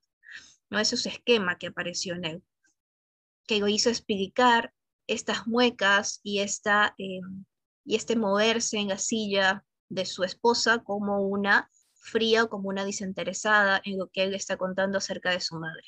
¿Qué es lo que pasó en la realidad? Ella se encontraba mal del estómago, pero debido a que él tenía esta hendidura, tenía este esquema ya marcado, no le permitió formular otra explicación para esas muecas o para ese dolor que ella parecía tener, y rápidamente lo que hizo fue dar la conclusión de lo está haciendo por, por fría, por desinteresada, en base a bases de experiencia. A ver, recordemos algo, no es que una sola experiencia se tenga que dar para que ese camino se dé. La experiencia se puede dar. Por ejemplo, ella en el pasado sí hizo una mueca cuando él estaba contando acerca de un problema. Sacó la conclusión de lo está haciendo o me está haciendo muecas porque no le importa. Luego viene el proceso de el proceso anterior que hemos visto. El proceso de las tendencias confirmatorias. Él, en base a esta experiencia, va a comenzar a buscar otras experiencias similares para confirmar esta creencia que ha comenzado a tener de ella me hace muecas porque no le importa lo que yo le estoy diciendo. Imagínate este proceso repetido una y otra vez, buscando constantemente confirmaciones a esa creencia. Se genera hendidura mental, se genera esa, esa mm, automatización para rápidamente concluir que ella hace estas muecas por desinteresada, por fría, por invalidante. Bien, esa hendidura mental hace que muchas veces sea difícil a los pacientes poder suponer otras explicaciones mucho más benignas. Bien, recordemos que no porque una sola situación se haya dado, necesariamente la pareja siempre va a actuar de la misma manera. Cuidado con caer en estos etiquetajes. Porque ella se burgó una vez, quiere decir que siempre es burgona, siempre es invalidante, siempre es desconsiderada, Puede ser que alguna vez se haya burgado, sin embargo, no podemos poner rápidamente la etiqueta y sesgar todas, otras, todas las otras explicaciones que puedan llegar a darse para, esta, para este comportamiento. ¿sí? Desde nosotros mismos tenemos que tratar de mirar este panorama, no de extremos, no de sucedió una vez, quiere decir que el resto de veces va a suceder igual. ¿Por qué? porque estaríamos también sesgando la oportunidad de ayudar a nuestros pacientes a dar otras explicaciones. Aun cuando sea costumbre de la pareja, recuérdenlo, las personas pueden aprender y reaprender comportamientos. Imaginen que la pareja, en este caso, sí fue burgona, la familia fue burgona, pero durante el transcurso de la relación ella también fue notando esto, fue notando que era incómodo, que que le generaba daño a su pareja y decidió cambiarlo conscientemente. Decidió tener cuidado con el resto de sus interacciones. Si es que yo me guío únicamente por el hecho de, bueno, su familia es, es burgona, ella también es burgona, por tanto ella es burgona, y nunca va a cambiar, nunca va a aprender. Seguramente ahora también se está burgando. Yo misma estaría cayendo en estas interpretaciones sesgadas y no podría ayudar a mi paciente a buscar otras posiciones más benignas o más interpretativas que le acerquen a su objetivo, que en este caso sería poder llevarse bien con su pareja. ¿Sí? Desde ahí nosotros también tenemos que intentar tener como un análisis mucho más amplio, no quedarnos solo con uno o con dos variables para deducir todo lo demás. Tratemos también de ejercitar esto. Bien. Si no, no ayudamos al paciente, más bien lo, le terminamos, eh, ¿cómo decirlo de esta manera? Hundiendo más la hendidura mental. Bien, continuemos. Los mitos en la pareja. Les he traído solo algunos de los mitos que pueda haber, hay muchísimos, pero estos son como em, los mitos más propios, de los que podrían irse desgrigando o se podrían ir separando otros, em, otros mitos más. Bien. Primero, entendamos esta postura de cómo se ve al hombre o cómo se ve el rol del hombre versus cómo se ve el rol de la mujer, ¿no? desde, em, desde la sociedad se ha ido adjudicando esta característica al hombre de ser fuerte, de ser el, prodigador, de ser el resguardador, ¿no? Incluso el hombre es el que va a la guerra, el hombre es el que tiene la fuerza para poder luchar, para poder dominar. Por tanto, esta creencia en torno al hombre se ha ido extrapolando hacia sus sentimientos también como el hombre es fuerte, el hombre tiene que siempre mantener esta postura, ¿no? De, de fortaleza, de, de temple, de seguridad frente a cualquier situación, incluso en la guerra, sus sentimientos no pueden ser manifestados, expresados, incluso identificados o mucho más sentidos. No hay esa, eh, esa tendencia al ocultamiento. Bien cómo se llegó a transgredir o cómo se llegó a convertir esta tendencia a ocultar eh, la propia emoción en este mito de los varones o los hombres no tendríamos por qué sentir dolor cuando hay un problema en la pareja. Los varones o los hombres no tendríamos por qué llorar por una ruptura de pareja.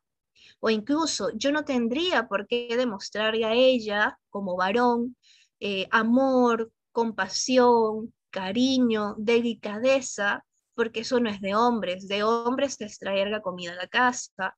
Son posturas que a la fecha se han ido modificando, pero eh, terminan generando muchísimo daño cada vez que mantenemos esa postura, porque no permite el avance, solo nos deja en la limitación, en la invalidación emocional de las propias emociones y en la invalidación emocional de la pareja también. Porque fíjense, si no soy capaz de validar ni mis propias emociones, me va a ser más difícil poder identificar y validar las emociones de mi pareja. Y dentro de una relación, aprender a hacer esto es muy, muy importante. Bien. El amor puro, ¿no? Esta idea de, así como el hombre es el fuerte, es el aguerrido, es el que no demuestra eh, sentimientos, porque son parte de la postura de la mujer, también la mujer eh, se le fue dando esta postura de novia santa, de novia buena, eh, aquella mujer que no posee deseo carnal, no posee deseo sexual, por tanto es la merecedora de matrimonio. Podemos decir que está, em, como decía aquí este autor, condenada a cargar ese ideal de amor puro, desprovisto de toda sexualidad, desprovisto incluso, decía, de toda agresividad, en el sentido de poder confrontar, de poder solicitar, de poder pedir o incluso manifestar sus propias necesidades, sus propios puntos de vista o todavía aún más sus em, de poder defender sus propias posturas, ¿no? Ese amor puro, esa postura de novia santa y buena que hasta la fecha se sigue manteniendo lamentablemente, pero con eh, una transgiversación, ¿no? Ya no está tanto la postura de novia santa y buena como, como tal, pero sí está esa postura de si ella tuvo muchos novios, quiere decir que ella no es una buena mujer, ¿no? O de repente, em, como ya no es virgen, como ya no está llegando santa en matrimonio, quiere decir que está muy experimentada y de repente, pues, decían unos hombres, tal vez yo no le doy, yo no le doy en la talla en torno a la experiencia sexual que tiene, ¿no? Son posturas que también hablan de cómo se denigran a ellos mismos porque se ponen en la posición de tengo que ser o tengo que dar más o tengo que ser el dominante en la parte sexual, si es que no, no estoy cumpliendo mi rol de hombres. Fíjense cómo es una forma de autodenigración y también se limitan de poder aceptar esta, em, a esta persona con todas sus cualidades, sus experiencias, sus virtudes, etc. Son posturas que, como les vuelvo a repetir, a lo larga van generando más problemas, más creencias limitantes. Recordemos que los mitos y las leyendas han nacido de la sociedad. Nosotros no nacemos con estos mitos, nosotros vamos aprendiendo estos mitos de nuestras interacciones, de lo que escuchamos, de lo que repetimos, de lo que leemos, de lo que vemos, ¿sí? Vamos aprendiendo estos mitos y en muchos casos incluso ni siquiera logramos terminar de identificarlos. Pero sí, los mitos lo vamos aprendiendo de la sociedad. No es que nos lo imponen, ojo, ¿eh? Tampoco es la idea es, a mí me impusieron esto, por tanto no tengo responsabilidad alguna si es que lo mantengo. No, lo aprendemos. Pero así como lo hemos aprendido, podemos también responder de la otra manera, intentando identificarlos y dejándolos de utilizar o incluso dejando de creer en aquellos mitos. Vuelvo a repetir, está también nuestra propia responsabilidad. ¿De acuerdo? Ahora, ¿por qué hago tanto de, marcación? Peor aún, ese mito, ¿no? ¿Por qué hago tanto de marcación en el lenguaje, en cómo interpretamos, en cómo mencionamos o preguntamos? Porque el lenguaje es una parte clave en la psicoterapia. Si yo de repente le digo a mi paciente, es un mito que la sociedad impuso, ¿ustedes qué creen? Mi paciente va a comenzar a formular ideas de tipo, tengo que cambiar este mito, no es algo que yo quiera, es algo que me, me perjudica, o me dirá algo más cercano a, bueno, como la sociedad me lo impuso, es culpa de la sociedad. La sociedad tiene que cambiar, la sociedad tiene que hacerse responsable. ¿Qué es lo que pasa si yo voy comenzando a derogar mis propias decisiones en torno a esta sociedad? ¿Habrá un avance en torno a la terapia o tendré que volver otra vez a la parte de la entrevista motivacional para hacer que mi paciente quiera comenzar a hacer cambios y actuaciones para lograr esos cambios. ¿Qué creen que va a pasar ahí si no manejo mi lenguaje?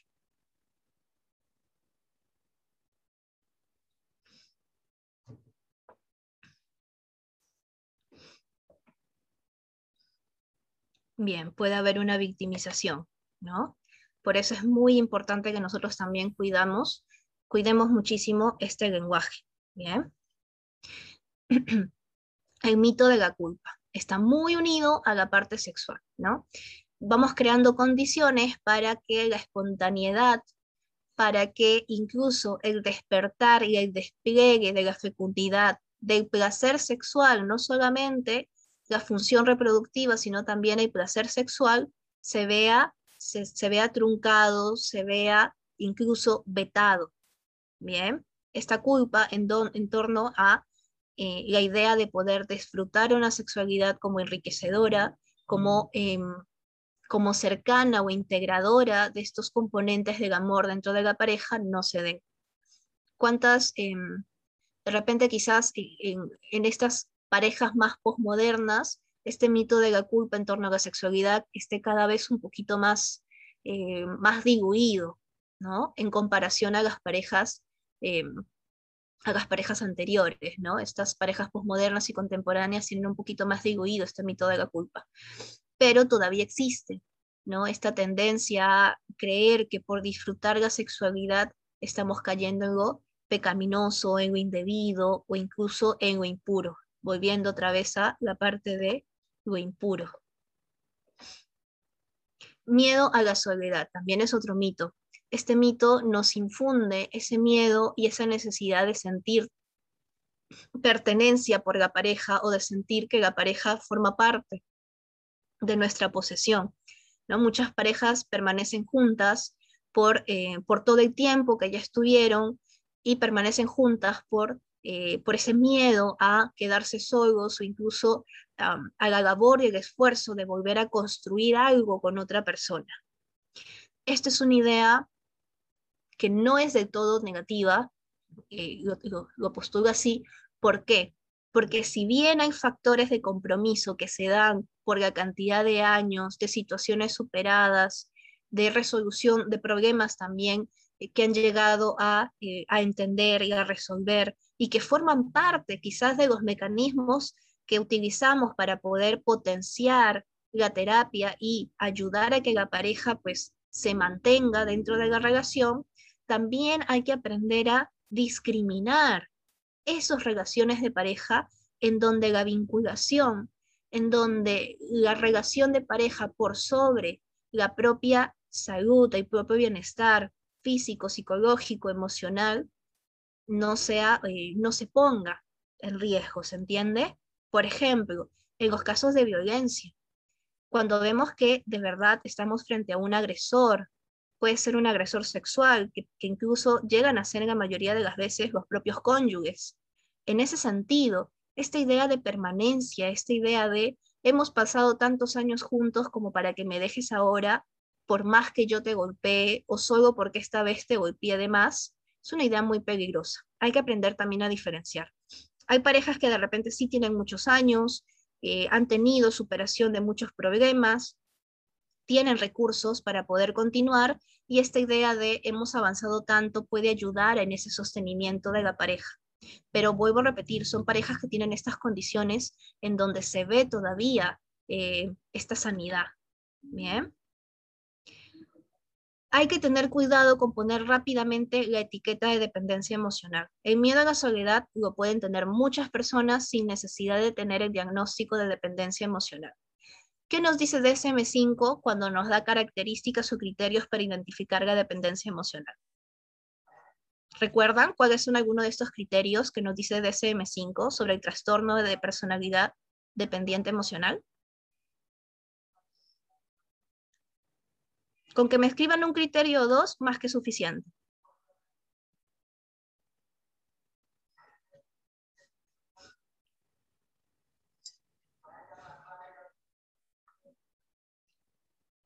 o se lo postulo así, porque alguien tenga miedo a la soledad necesariamente ya es dependiente emocionalmente, desde la postura de este trastorno de personalidad, de dependencia emocional, porque eh, entendiéndolo desde esa postura científica es que lo estamos viendo.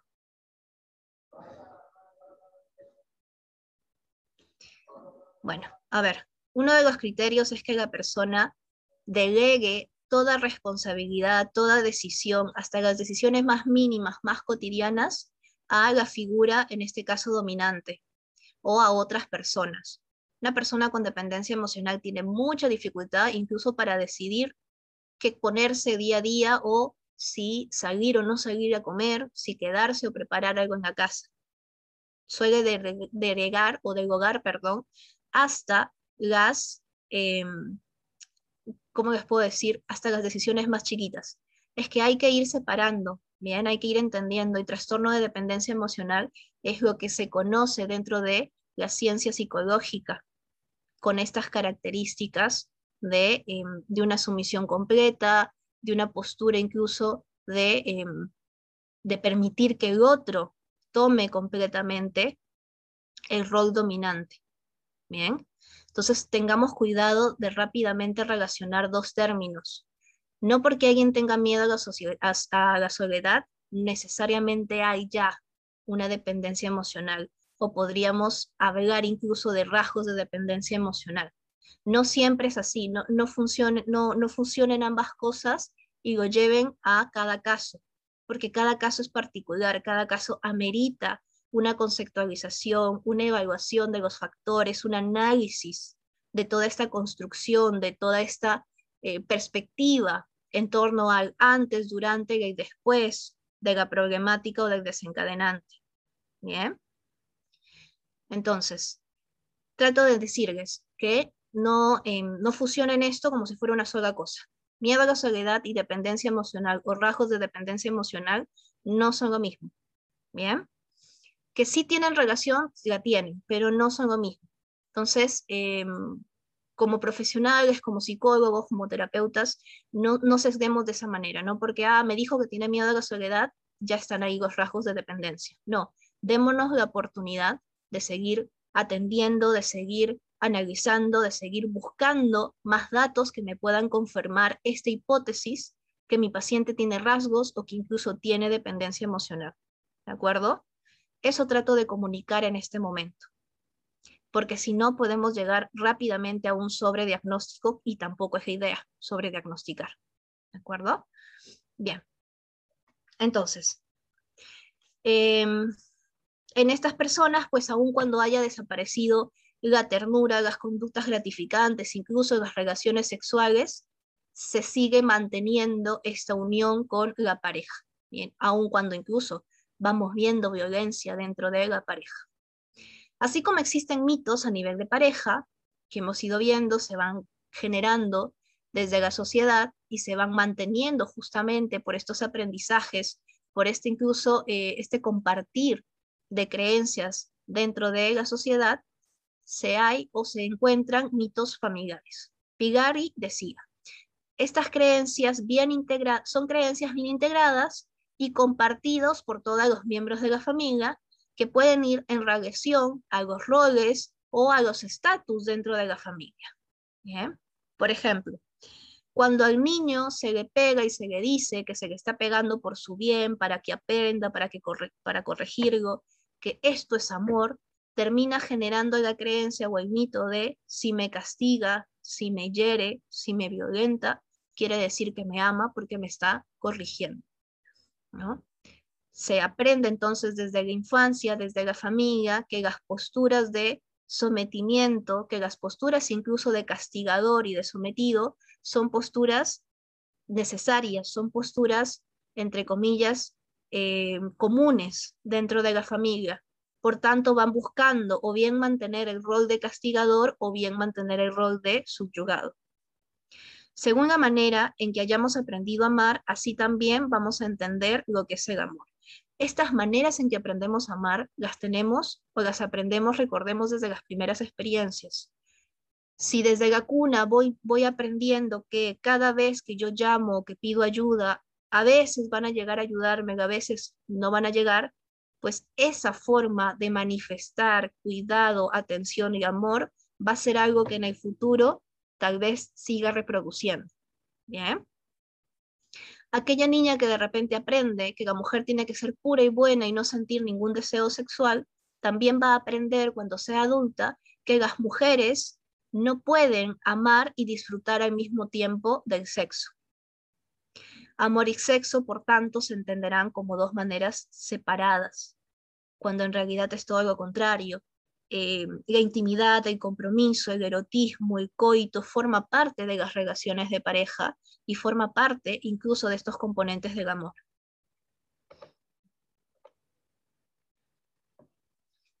Golden y Golder enfatizaban los elementos negativos de los mitos familiares y se referían a ellos como distorsiones persistentes compartidas.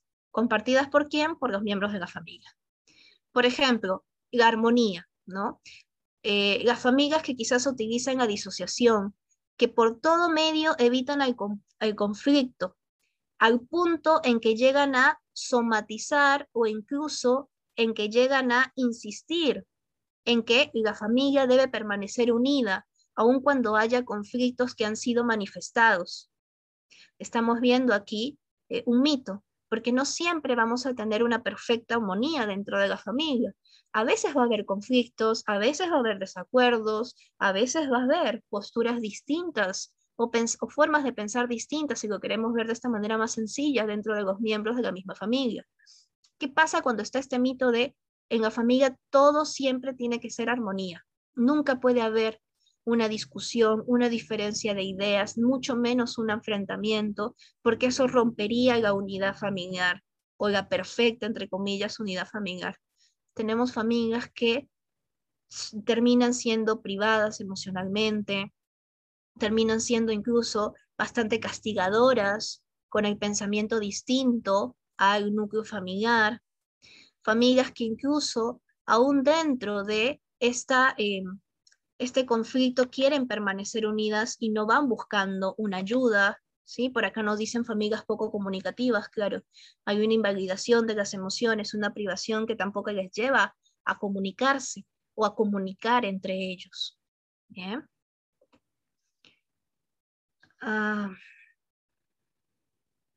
claro, esa es otra distorsión, por ejemplo, en donde se toma el nombre o la etiqueta de la disciplina como una manera de poder violentar al otro. Evidentemente, esto no es para nada un comportamiento que pueda llegar a un bienestar o una funcionalidad dentro de la relación de pareja o incluso dentro del bienestar familiar. Bien, es también otro mito, otra distorsión que, como les digo, va, viene marcada de este núcleo, ¿no? De em, en torno a eh, la postura dominante, la postura de subyugación, en torno a la postura también de mantener cierta, entre comillas, cierto, em, cierto valor o cierto principio familiar que sería la disciplina. ¿no? Que no está mal que haya principios, que haya valores dentro de la familia, pero tenemos que aprender a diferenciar y no distorsionar estos valores a conveniencia propia o eh, en torno a la propia distorsión. Otro mito familiar es la cabeza de turco, ¿no? O lo que también se llama el chivito expiatorio, creo que es en Perú, en donde uno de los miembros de la familia va a responder como si fuera el recipiente de todas las agresividades, de todo el descargue emocional, de todo el estrés del resto de miembros de la familia. Como se dice, ¿no? Eh, la ovejita negra, ese que sin importar qué haga, sin importar cuánto cambia, sin importar cuánto lo intente, siempre es visto bajo la misma postura y la propia familia incluso eh, trata de permanecer o trata de reforzar este rol en este muchacho o en esta muchacha. Bien los catastrofismos que también se aprenden viviendo ciertas experiencias desde la familia, puede ser quizás experiencias de pérdida, de restricciones, de sufrimientos, y se van extrapolando a la visión general del mundo, de sí mismo y de los otros. ¿no? Son pacientes que de repente no solamente catastrofizan en torno a ellos mismos, sino en torno a las interacciones con su pareja.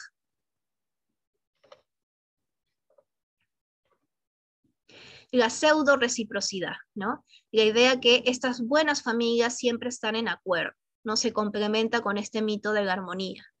Las familias que están emocionalmente distantes es porque intentan mantener una imagen de comprensión y de unidad aun cuando haya una invalidación, una separación, una discriminación del miembro de la familia que no esté acorde a esta postura familiar no se permite la independencia, fíjense, no se permiten los desacuerdos, no se permiten las ideas distintas a las manejadas o compartidas por la familia.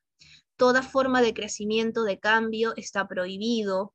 Son individuos que a la larga les cuesta mucho separarse de sus familias de origen y crear sus propias familias, ¿no? Justamente porque hay como una dominancia aquí en torno a la familia. Tú no puedes crecer, no te puedes ir por tu propia cuenta, o si llega a suceder esto, eh, eh, los mismos miembros de la familia tienden a buscar esa fusión entre la nueva familia y la familia nuclear, cuando en realidad de lo que estamos hablando es de permitir el espacio para la creación de nuevas costumbres, de nuevas formas de interacción, de nuevas formas de vinculación con esta nueva pareja y con esta nueva familia que está en crecimiento. Eso es algo que se apunta, ¿no? Pero con esta pseudo reciprocidad ocurre todo lo contrario, se va sesgando todas esas oportunidades de crecimiento.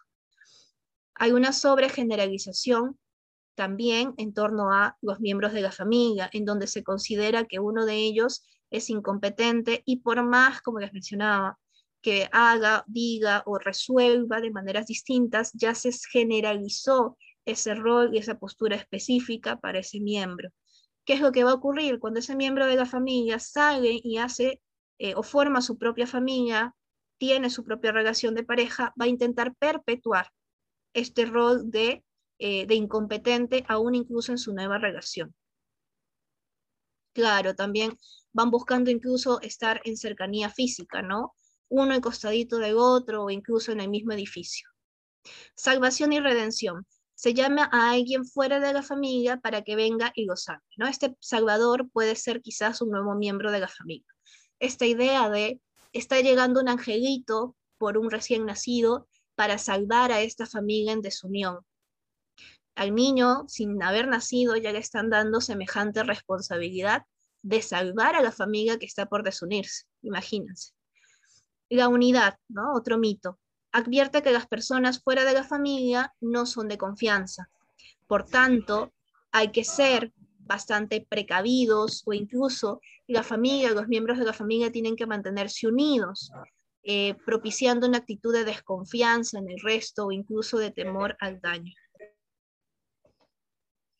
Mitos en el matrimonio. Mi marido y mi mujer deberían hacer, marido y mujer, perdón, deberían hacer todo juntos, ¿no? Es otro mito común en el matrimonio. Si es que a marido o mujer hacen algo por separado, quiere decir que hay problemas en la relación. A ver, eso significa que hasta ir a trabajar, ambos en, la misma, en el mismo establecimiento es necesario. El mito del amor romántico, ¿no? Este mito de si lo pido, ya no lo quiero, o solo cuando yo sienta mariposas en el estómago quiere decir que estoy enamorada o quiere decir que estoy dentro de un amor real. ¿no? Son varios mitos que nacen de esta concepción del amor romántico. Y la confianza absoluta, mi pareja tendría que confiar en mí en absolutamente todo, por tanto tendría que decirme absolutamente todo lo que piensa, todo lo que hace, todo lo que siente. No debe haber ni gramo de, em, de intimidad propia para cada uno, sino que hay una apertura completa de todo.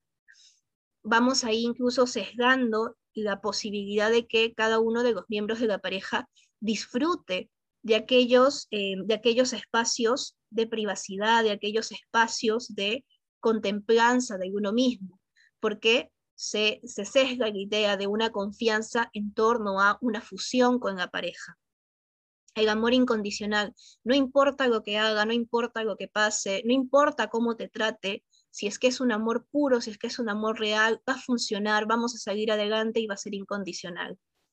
También, como les mencionaba, tenemos que ir valorando, tenemos que ir haciendo esa balanza decisional. ¿no? Eh, claro. Tener un hijo mejora un mal matrimonio. Eh, se repite este, este mito familiar del Salvador. Un niño en realidad es una responsabilidad bastante compleja que no se tiene que tomar a la ligera, ¿no? Entonces, si vamos a utilizar al niño como una medida de salvación, estamos no solamente sesgando la posibilidad de que este niño pueda disfrutar de su propia identidad, de su propio descubrir en el mundo, sino que también estamos poniendo una responsabilidad que no le corresponde. El matrimonio siempre debería ser una sociedad de 50-50. Hay muchas situaciones en las que este 50-50 va a ser difícil de poder darse. Por ejemplo, ¿no? situaciones en las que los miembros de la familia no ganen igual, por tanto no puedan aportar el mismo nivel de, dinero a eh, la canasta familiar o situaciones en donde de repente a uno de los miembros se le dé mucho más sencillo el cocinar y por eso lo haga rápido, mientras que al otro miembro se le dé más sencillo limpiar. El día que intercambien roles y que se espere que ambos realicen las mismas actividades de la misma manera, con la misma rapidez, incluso con la misma predisposición, haciendo un paréntesis, tengamos en cuenta que se nos hace mucho más sencillo hacer lo que nos gusta y lo que nos sale bien que poner más esfuerzo cognitivo en algo que no hacemos tan bien y tenemos que prestar más atención, ¿no? Si los miembros de la pareja tienen esta idea de es 50-50, por tanto tienes que hacerlo igual que yo o en el mismo tiempo que yo, o no tendrías que quejarte, tendrías que poder hacerlo, incluso disfrutarlo, sesgamos, entramos en problemas aquí. El matrimonio puede realizar todos nuestros sueños o los que quieren de verdad adivinan lo que el otro piensa y siente. Mitos bastante difundidos o incluso em, utilizados, interpretados con otras palabras. Eh, vamos a hablar ahora sí un poquito de la construcción de los esquemas y de la teoría de apego. Habíamos hablado ya de antemano de los esquemas, habíamos visto inclusive un poquito de lo que es el apego. Entendamos el apego como un vínculo emocional. Eh, el último mito, a ver, que ya estamos con el tiempo. El último mito era los que quieren de verdad adivinan lo que el otro quiere, piensa y siente. ¿No? Esta lectura del pensamiento de la pareja. Bien, apego. La teoría del apego nace desde varios autores. Bowling es uno de los más representativos. Él comenzó a hablarnos por, eh, por primera vez desde esta postura psicoanalítica de lo que era el apego. Y vamos a mencionar que el apego no se va a entender como una dependencia. Bien, apego dentro de estas formulaciones no es depender, no es, em, no es esa unión completamente eh, fusionada, perdón, esa fusión con el otro en donde mi existencia depende de ti y viceversa. No, eso no es como estamos postulando aquí el apego. El apego lo estamos postulando como un vínculo emocional que tiene también bases neurológicas, por favor, bases biológicas. Cuando una mamá da a luz, comienza a generar, por ejemplo, esta hormona de la prolactina, que le permite poder eh, tener eh, flujo de leche y sentir una mayor predisposición, un mayor vínculo, un acercamiento con su recién nacido. Trato de decir, la propia biología del ser humano también nos diseña para buscar y mantener estos vínculos con los otros. Recordemos que nosotros fuimos evolucionando y al evolucionar como sociedad, fueron evolucionando también nuestras emociones y nuestras formas de vincularnos con los demás. Bien. Entonces, apego va a ser ese vínculo emocional con el otro. Es una tendencia básica de la naturaleza humana que vamos a tener, decía Bowlby, desde que nacemos hasta que morimos, desde la cuna hasta la tumba. A través de esta vinculación vamos a buscar protección, cercanía, consuelo, apoyo, que son claves para la supervivencia humana. Cuando uno está enfermo, ¿qué es lo que hace? Busca de alguna manera la ayuda de un médico, busca de alguna manera el consuelo de los padres, de los hermanos, de los amigos, de la pareja, porque esto es sano, esto responde a nuestro instinto social, a nuestra biología. Desde que nacemos estamos deseosos y dispuestos a entablar estos vínculos con nuestros cuidadores. ¿sí? Por eso es que los bebitos nacen con este mecanismo del llanto, con este mecanismo de la queja, con este mecanismo de la búsqueda. Ellos eh, perciben a, sus cuidadores y, necesitan esa cercanía, ese apego con el cuidador para poder sobrevivir.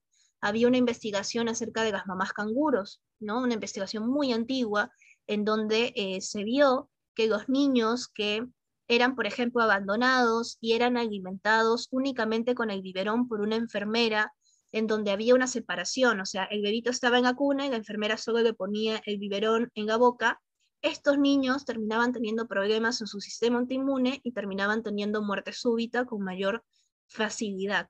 En cambio, los niños que eran contenidos, que se les acunaba mientras se les daba la leche, estas enfermeras lo acunaban mientras les daban la leche, eh, desarrollaban un mejor sistema inmunológico y podían sobrevivir. ¿bien? A ver. Entonces, la función del apego, ¿qué va a ser o cuál va a ser? Ayudarnos a poder ir regulando no solamente nuestras emociones, sino también a poder ir regulando nuestras actuaciones frente a los conflictos de la vida. Estos experimentos demuestran que incluso la pareja, eh, dentro de la pareja está presente ese vínculo, ese apego con el, con el otro miembro, con el cónyuge. ¿Por qué? Porque eh, el cónyuge termina volviéndose parte de lo que sería la figura de apego para ese miembro de la familia. Se los de esta, de esta forma biológica incluso. Nosotros tenemos dos mecanismos. Nuestro sistema nervioso central tiene el sistema nervioso autónomo también. Este sistema nervioso autónomo tiene el sistema simpático y parasimpático. Bien, uno se encarga de activar las señales de alerta ante las amenazas y el otro se encarga de desactivar esas señales. ¿De acuerdo? Cuando estamos frente a estrés, se activa nuestra señal de alerta. Esta señal de alerta nos hace querer buscar a esa, em, esa forma de regular esa amenaza, querer buscar esa ayuda en alguna persona, puede ser la pareja, incluso hablando ahora de esto, ¿no? Cuando tenemos cerca a la pareja y esta pareja demuestra predisposición para ayudarnos, esos sistemas de alarma se van desactivando más rápidamente. Van bajando los niveles de cortisol en el cuerpo, que es el estrés.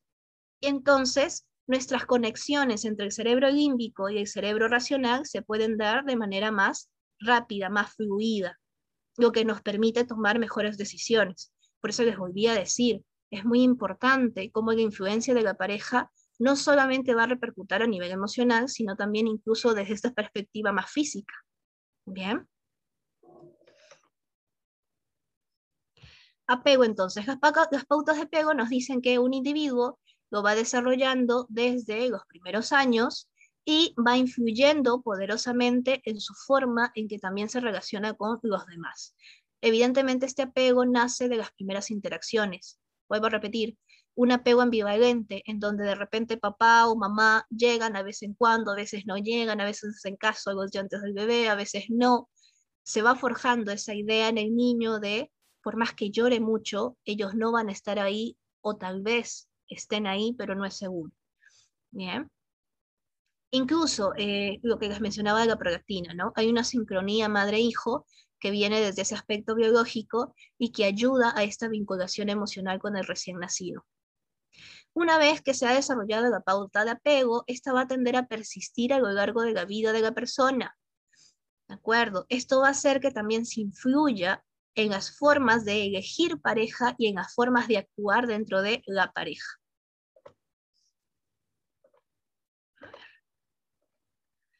Desarrollo de las figuras de apego. Lo voy a mencionar rápidamente porque quiero que vayamos de una vez a el apego adulto. Las primeras figuras de apego, tengan en cuenta, van a ser los cuidadores. En la adolescencia, esas figuras de apego van a ser transferidas a los amigos y posteriormente a las parejas. En el nacimiento, los niños van a mostrar esa preferencia por un cuidador, es decir, no van a diferenciar entre un cuidador y otro, simplemente van a necesitar biológicamente a alguien que los cuide. A los siete meses ya hay la elección de un cuidador favorito. Fíjense cómo nosotros también vamos en la adultez eligiendo una pareja o un amigo o una amiga específico. A los tres años vamos buscando activamente a ese cuidador favorito. Esto sucede especialmente cuando el niño siente enojo, siente miedo, siente ira. Bien, ¿por qué? Porque vuelvo a repetir, la figura de apego ayuda a regular, ayuda a calmar, ayuda a contener esas emociones desbordadas.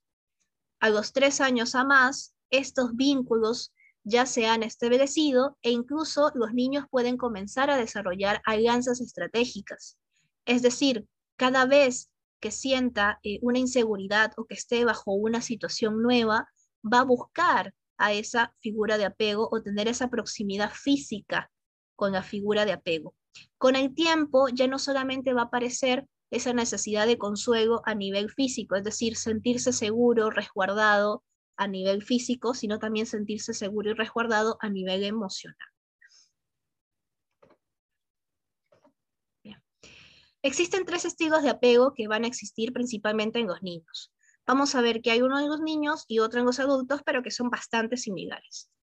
El apego seguro, el niño confía en que sus padres van a estar ahí o sus cuidadores van a estar ahí, confía en que estos van a ser accesibles, sensibles, colaborativos, valorativos de sus propias emociones.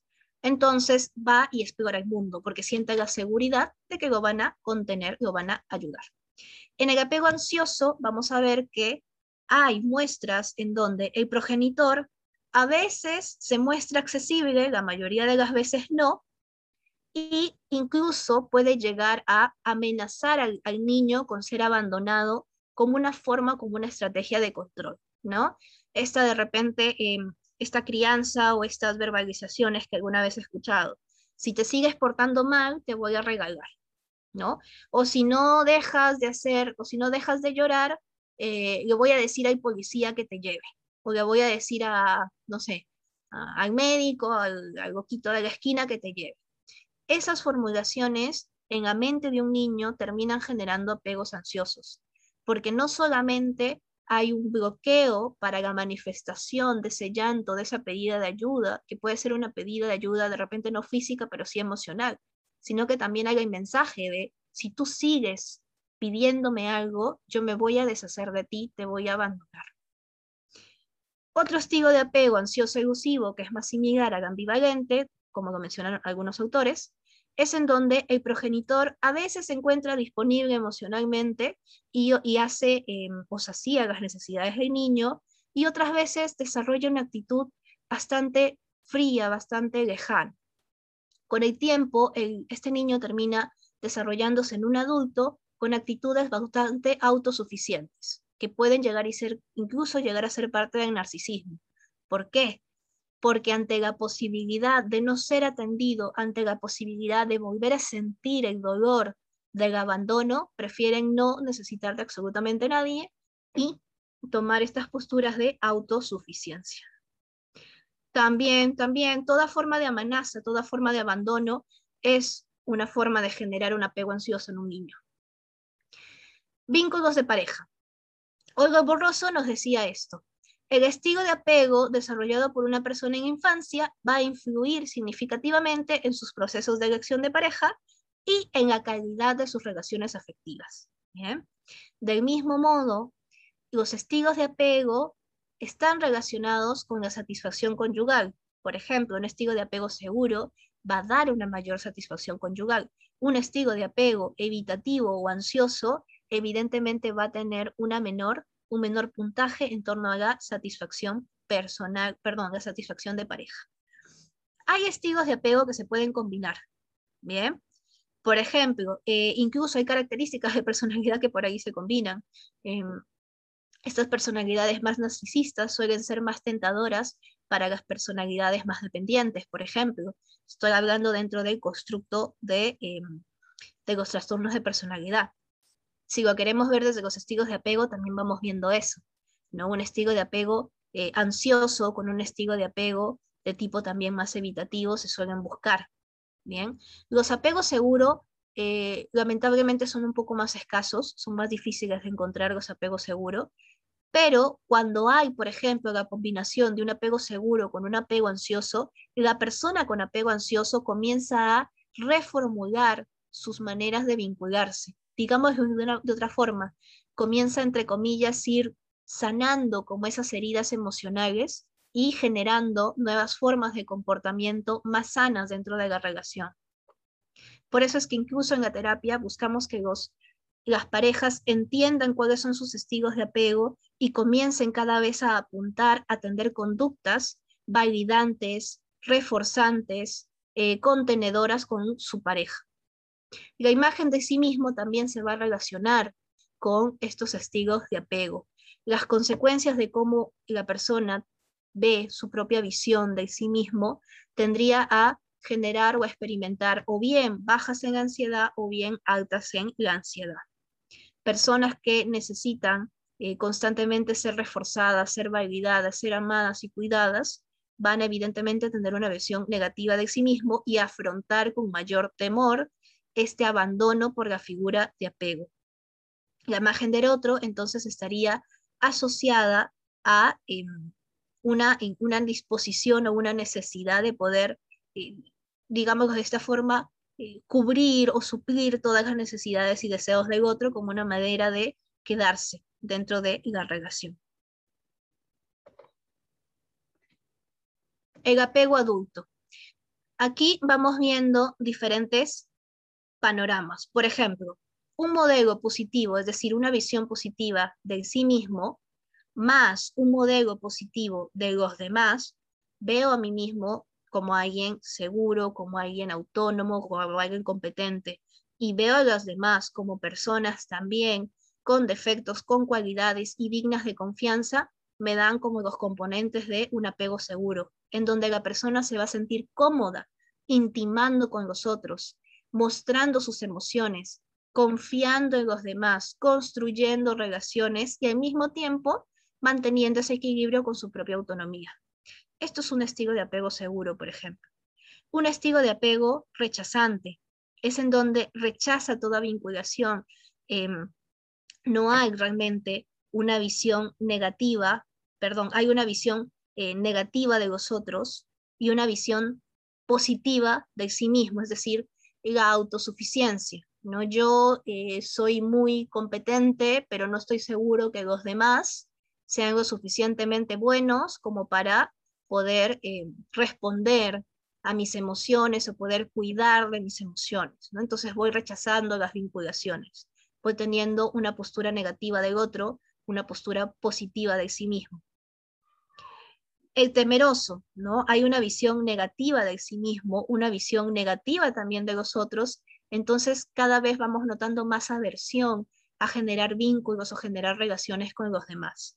En el preocupado hay una visión positiva de sí mismo, también hay un grado de visión negativa de los demás, entonces se permite tal vez una postura de acercamiento, pero muy despacio, muy cauteloso, ¿no? Va como em, lento en torno a la confianza que puede brindar o la apertura que puede brindar a los demás. ¿Por qué? Por el modelo negativo de los demás y el modelo positivo de el sí mismo.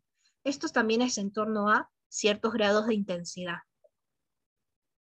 Por ejemplo, acá tenemos el seguro, la persona se percibe a sí misma de manera positiva, de la misma forma que percibe a los otros, sus relaciones interpersonales son satisfactorias, hay confianza en el sí mismo y en los demás, y un deseo de intimidad y de equilibrio en el reconocimiento de sus necesidades afectivas, de su autonomía personal y de los demás también.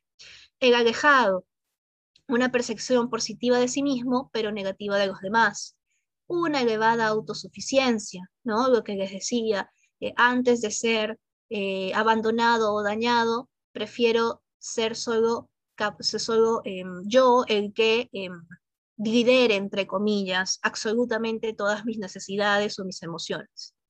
Hay bajas necesidades de apego, mucha orientación al logro, es decir, hay incluso cierto, cierta privación emocional eh, las cogniciones, las metas, los objetivos están puestos en torno a el logro, eh, el éxito, ¿no? en otras áreas que no sea la parte de pareja o la parte incluso de las relaciones interpersonales, en ese sentido de una vinculación más profunda.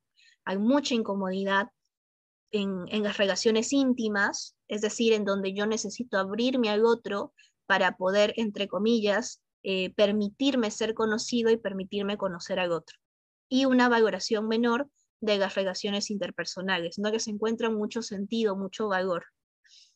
El estilo preocupado, percepción negativa de sí mismo y, positiva de los demás, baja autoestima, hay conductas de dependencia con una necesidad constante de aprobación. Aquí, por ejemplo, vemos a, al que también eh, está muy relacionado con eh, la personalidad dependiente una preocupación excesiva por las relaciones interpersonales y creen que son muy ineficaces socialmente, entonces van siempre con esta postura de temor a ser abandonados y de em, la, em, la, separación, incluso la subyugación de sus propias necesidades, anteponiendo las de los demás.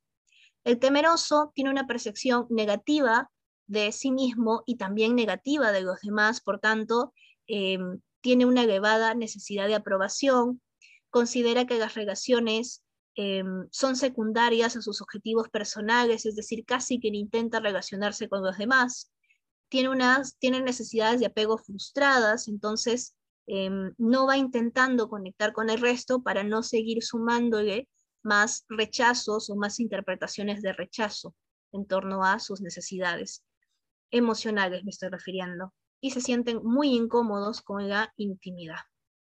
Hansen y Schreiber fueron eh, uno de los pioneros en publicar una investigación sobre los testigos de apego adulto dentro de las relaciones románticas. Ellos hablaban de tres dimensiones, una dimensión altamente evitativa, una dimensión altamente ansiosa y una dimensión baja en torno a la evitación y la ansiedad. Ya se imaginarán más o menos por dónde van estos testigos. El altamente inventativo tiene mucha incomodidad con la cercanía emocional, no le gusta depender de los demás, mucho menos de su pareja, posturas bien autosuficientes, suprime sus emociones, especialmente cuando están molestos. El altamente ansioso usa estrategias extremas de control, se, eh, tienen muchas ideas catastróficas, están muy preocupados por ser abandonados o no ser amados y están buscando siempre esa validación, esa cercanía emocional, esa seguridad de seguir siendo amados por su pareja. El que tiene bajo ambas dimensiones usa estrategias adaptativas de resolución de problemas, confían en sus parejas, no se sienten cómodos con la intimidad y están dispuestos emocionalmente, así como validantes emocionalmente de las emociones de su pareja. Formaciones del apego en la pareja. Así como hemos visto que se va formando el apego en el niño, también en las parejas se van formando los apegos. Primero vamos con el enamoramiento, ese estado de limenanza. Les decía, hay una activación de nuestro sistema em, dopaminérgico. Entonces, estamos como todo el tiempo queriendo buscar esa inyección de, eh, dopamina, de oxitocina, cuando nos sentimos cerca de, de la persona amada. Nuestro sueño, nuestro, nuestro apetito se desregula, sentimos más energía. Esto es porque nuestro sistema está activado. Las áreas de la corteza frontal están disminuidas, por eso es que cuando decimos está embobado o no puede pensar claro porque está enamorado, esto se refiere a que incluso nuestro cerebro, como les vuelvo a decir por esta parte instintiva, va a buscar menos cantidad de conflictos y más acercamientos a la pareja para poder permitirse el coito y la procreación a nivel instintivo, a nivel biológico. A nivel de la corteza frontal vamos a ver que también estas funciones cognitivas van a ser eh, menos dominantes, por decirlo de esta manera, va a dominar más lo que es la excitación sexual, a haber un menor temor a la evaluación y a las emociones negativas y una mayor tendencia a querer evitar todo tipo de discusión o trifulca con la pareja nueva con quien se está entablando esta nueva relación. Cuando ya el amor existe, es decir, ya el, el componente del compromiso, ya ha pasado tiempo, ha habido incluso un sentido de habituación porque ha habido em, una interacción en diferentes contextos, en diferentes situaciones con la pareja, se va bajando estos sistemas de fenilgetaramina, ¿no? que producen esta fase tan estimulante, tan erótica en las primeras etapas. Llega la calma, llega la satisfacción y con esto también llegan a veces algunos problemas porque las parejas que no diferencian entre estos disparos de neurotransmisores o estos disparos de, em, vamos a decirlo así, em, del sistema o de las activaciones fisiológicas a nivel neuronal, tienden a interpretar esto como una pérdida del amor o incluso tienden a ver con mucha mayor claridad algunos defectos de la pareja que en el pasado no los veían porque estaban completamente indignados de estas endorfinas, de estos, eh, de estos estimulantes eróticos, y ahora sí, pues lo ven con mayor claridad y se pueden producir los problemas. López nos dice, la historia del apego con la mamá va a estar principalmente asociado al grado de satisfacción que tienen las parejas actuales. Madres, cuidadores y padres, evidentemente. Y las dos formas inadecuadas del estilo educativo, es decir, un estilo frío o evitativo, así como un estilo sumamente sobreprotector, cohesionador, van a generar mayores probabilidades de una insatisfacción de pareja en el futuro. Patrones de conducta afectivos y relacionados en infancia se mantienen hasta la edad adulta. Es decir, la manera en que estos niños aprendieron a mediar sus emociones, a responder ante las emociones de los demás, a responder ante un conflicto, va a ser un patrón que se mantenga y retroalimente incluso en la adultez, aún en las situaciones de pareja. Bien. A ver, ¿cómo vamos con el tiempo? Uy, me volví a pasar 10 minutitos. Bueno, ¿hasta aquí hay alguna duda? ¿Cómo vamos con el contenido que estamos viendo?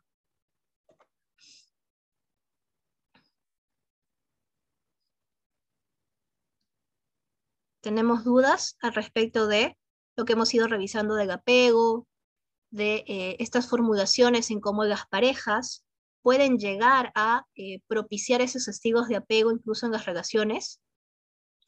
Em, por darles un ejemplo que es, termine de cerrar la idea en torno al apego. Una persona que tiene un apego ansioso va a buscar, em, va a buscar parejas que sean dominantes, que sean bastante eh, directivas, bien, incluso bastante rígidas, con posturas bastante mantenedoras. Y también van a terminar en los conflictos de pareja adoptando posturas de sumisión, incluso eh, de subyugación frente a la otra pareja. En el caso del estilo evitativo, ¿qué vamos a encontrar? Personas que tengan muchas dificultades o que incluso posterguen o, em, ¿qué les digo? Eh, no prioricen bajo ningún aspecto las relaciones o las vinculaciones con los otros. Gente que prioriza jerárquicamente de manera bastante rígida cualquier actividad profesional, ¿bien? Y eh, posterga cualquier actividad social de vinculación o de pareja. Tenemos un estilo evitativo en donde desconfía de poder ser amado, de poder ser cuidado por el otro, por tanto no se permite esa apertura. Bien. Muy bien. Claro, a ver, no estamos leyendo únicamente las diapositivas, también estamos explicando, dando ejemplo, estamos hablando de toda una serie de conceptos que son necesarios para poder entender las posturas terapéuticas, ¿sí? Eh, agradecería que también pudieran em, encontrar este sentido a lo que estamos haciendo aquí. No solamente estamos leyendo la diapositiva, ¿bien? si hemos dicho que en la última clase vamos a hablar del abordaje terapéutico, eso está hecho, lo vamos a hacer, pero yo no les puedo simplemente dar abordajes sin nada de conocimiento previo. Bien. También podemos trabajar el tipo de apego. Eh, recordemos que son dos horas las que tenemos por clase. Si es que ustedes quieren hacer una parte práctica, yo puedo simplemente borrar la parte de eh, la explicación, borrar la parte incluso de eh, las técnicas y darles directamente un caso para que lo trabajen acá en clase. ¿Sí? Es decir, les traigo un caso y ustedes lo van trabajando, lo van analizando. Si es que eh, les parece que de repente no es necesario o, o quizás es, es muy, no sé, no es necesario que, hablemos de la parte del conocimiento. ¿Sí?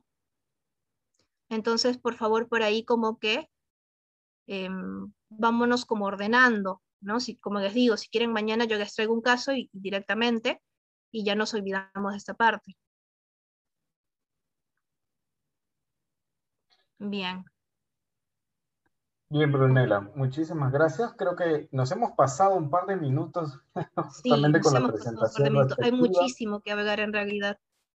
Bien. Es muy cierto, hay, mucho que eh, recabar sobre este tema y cierto, todavía falta complementar la parte práctica, pero es importantísimo tener todos estos aspectos teóricos claros. Lastimosamente en la práctica nosotros vemos que se habla un montón de, de tema de pareja y mucho de eso que se informa, que se brinda, no tiene sustento.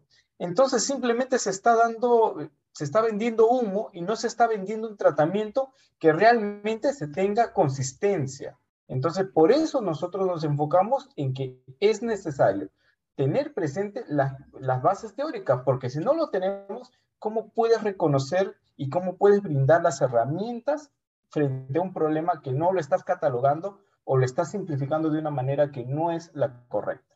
Entonces, por ese sentido, nosotros nos enfocamos mucho en estos aspectos. Ustedes cuando tengan la diapositiva van a poder revisarlo, lo van a poder también revisar la parte eh, comentada, la parte literal con la, con la exposición y la extensión de, los ejemplos, los casos que se están brindando, para que tengan más claro lo que se está eh, exponiendo en esta sesión. Bueno, muchísimas gracias a cada uno de ustedes por habernos acompañado en esta segundo, eh, segunda clase y el día de mañana estamos finalizando ya nuestra tercera clase. Igualmente a las 7 de la noche estamos volviéndonos a conectar.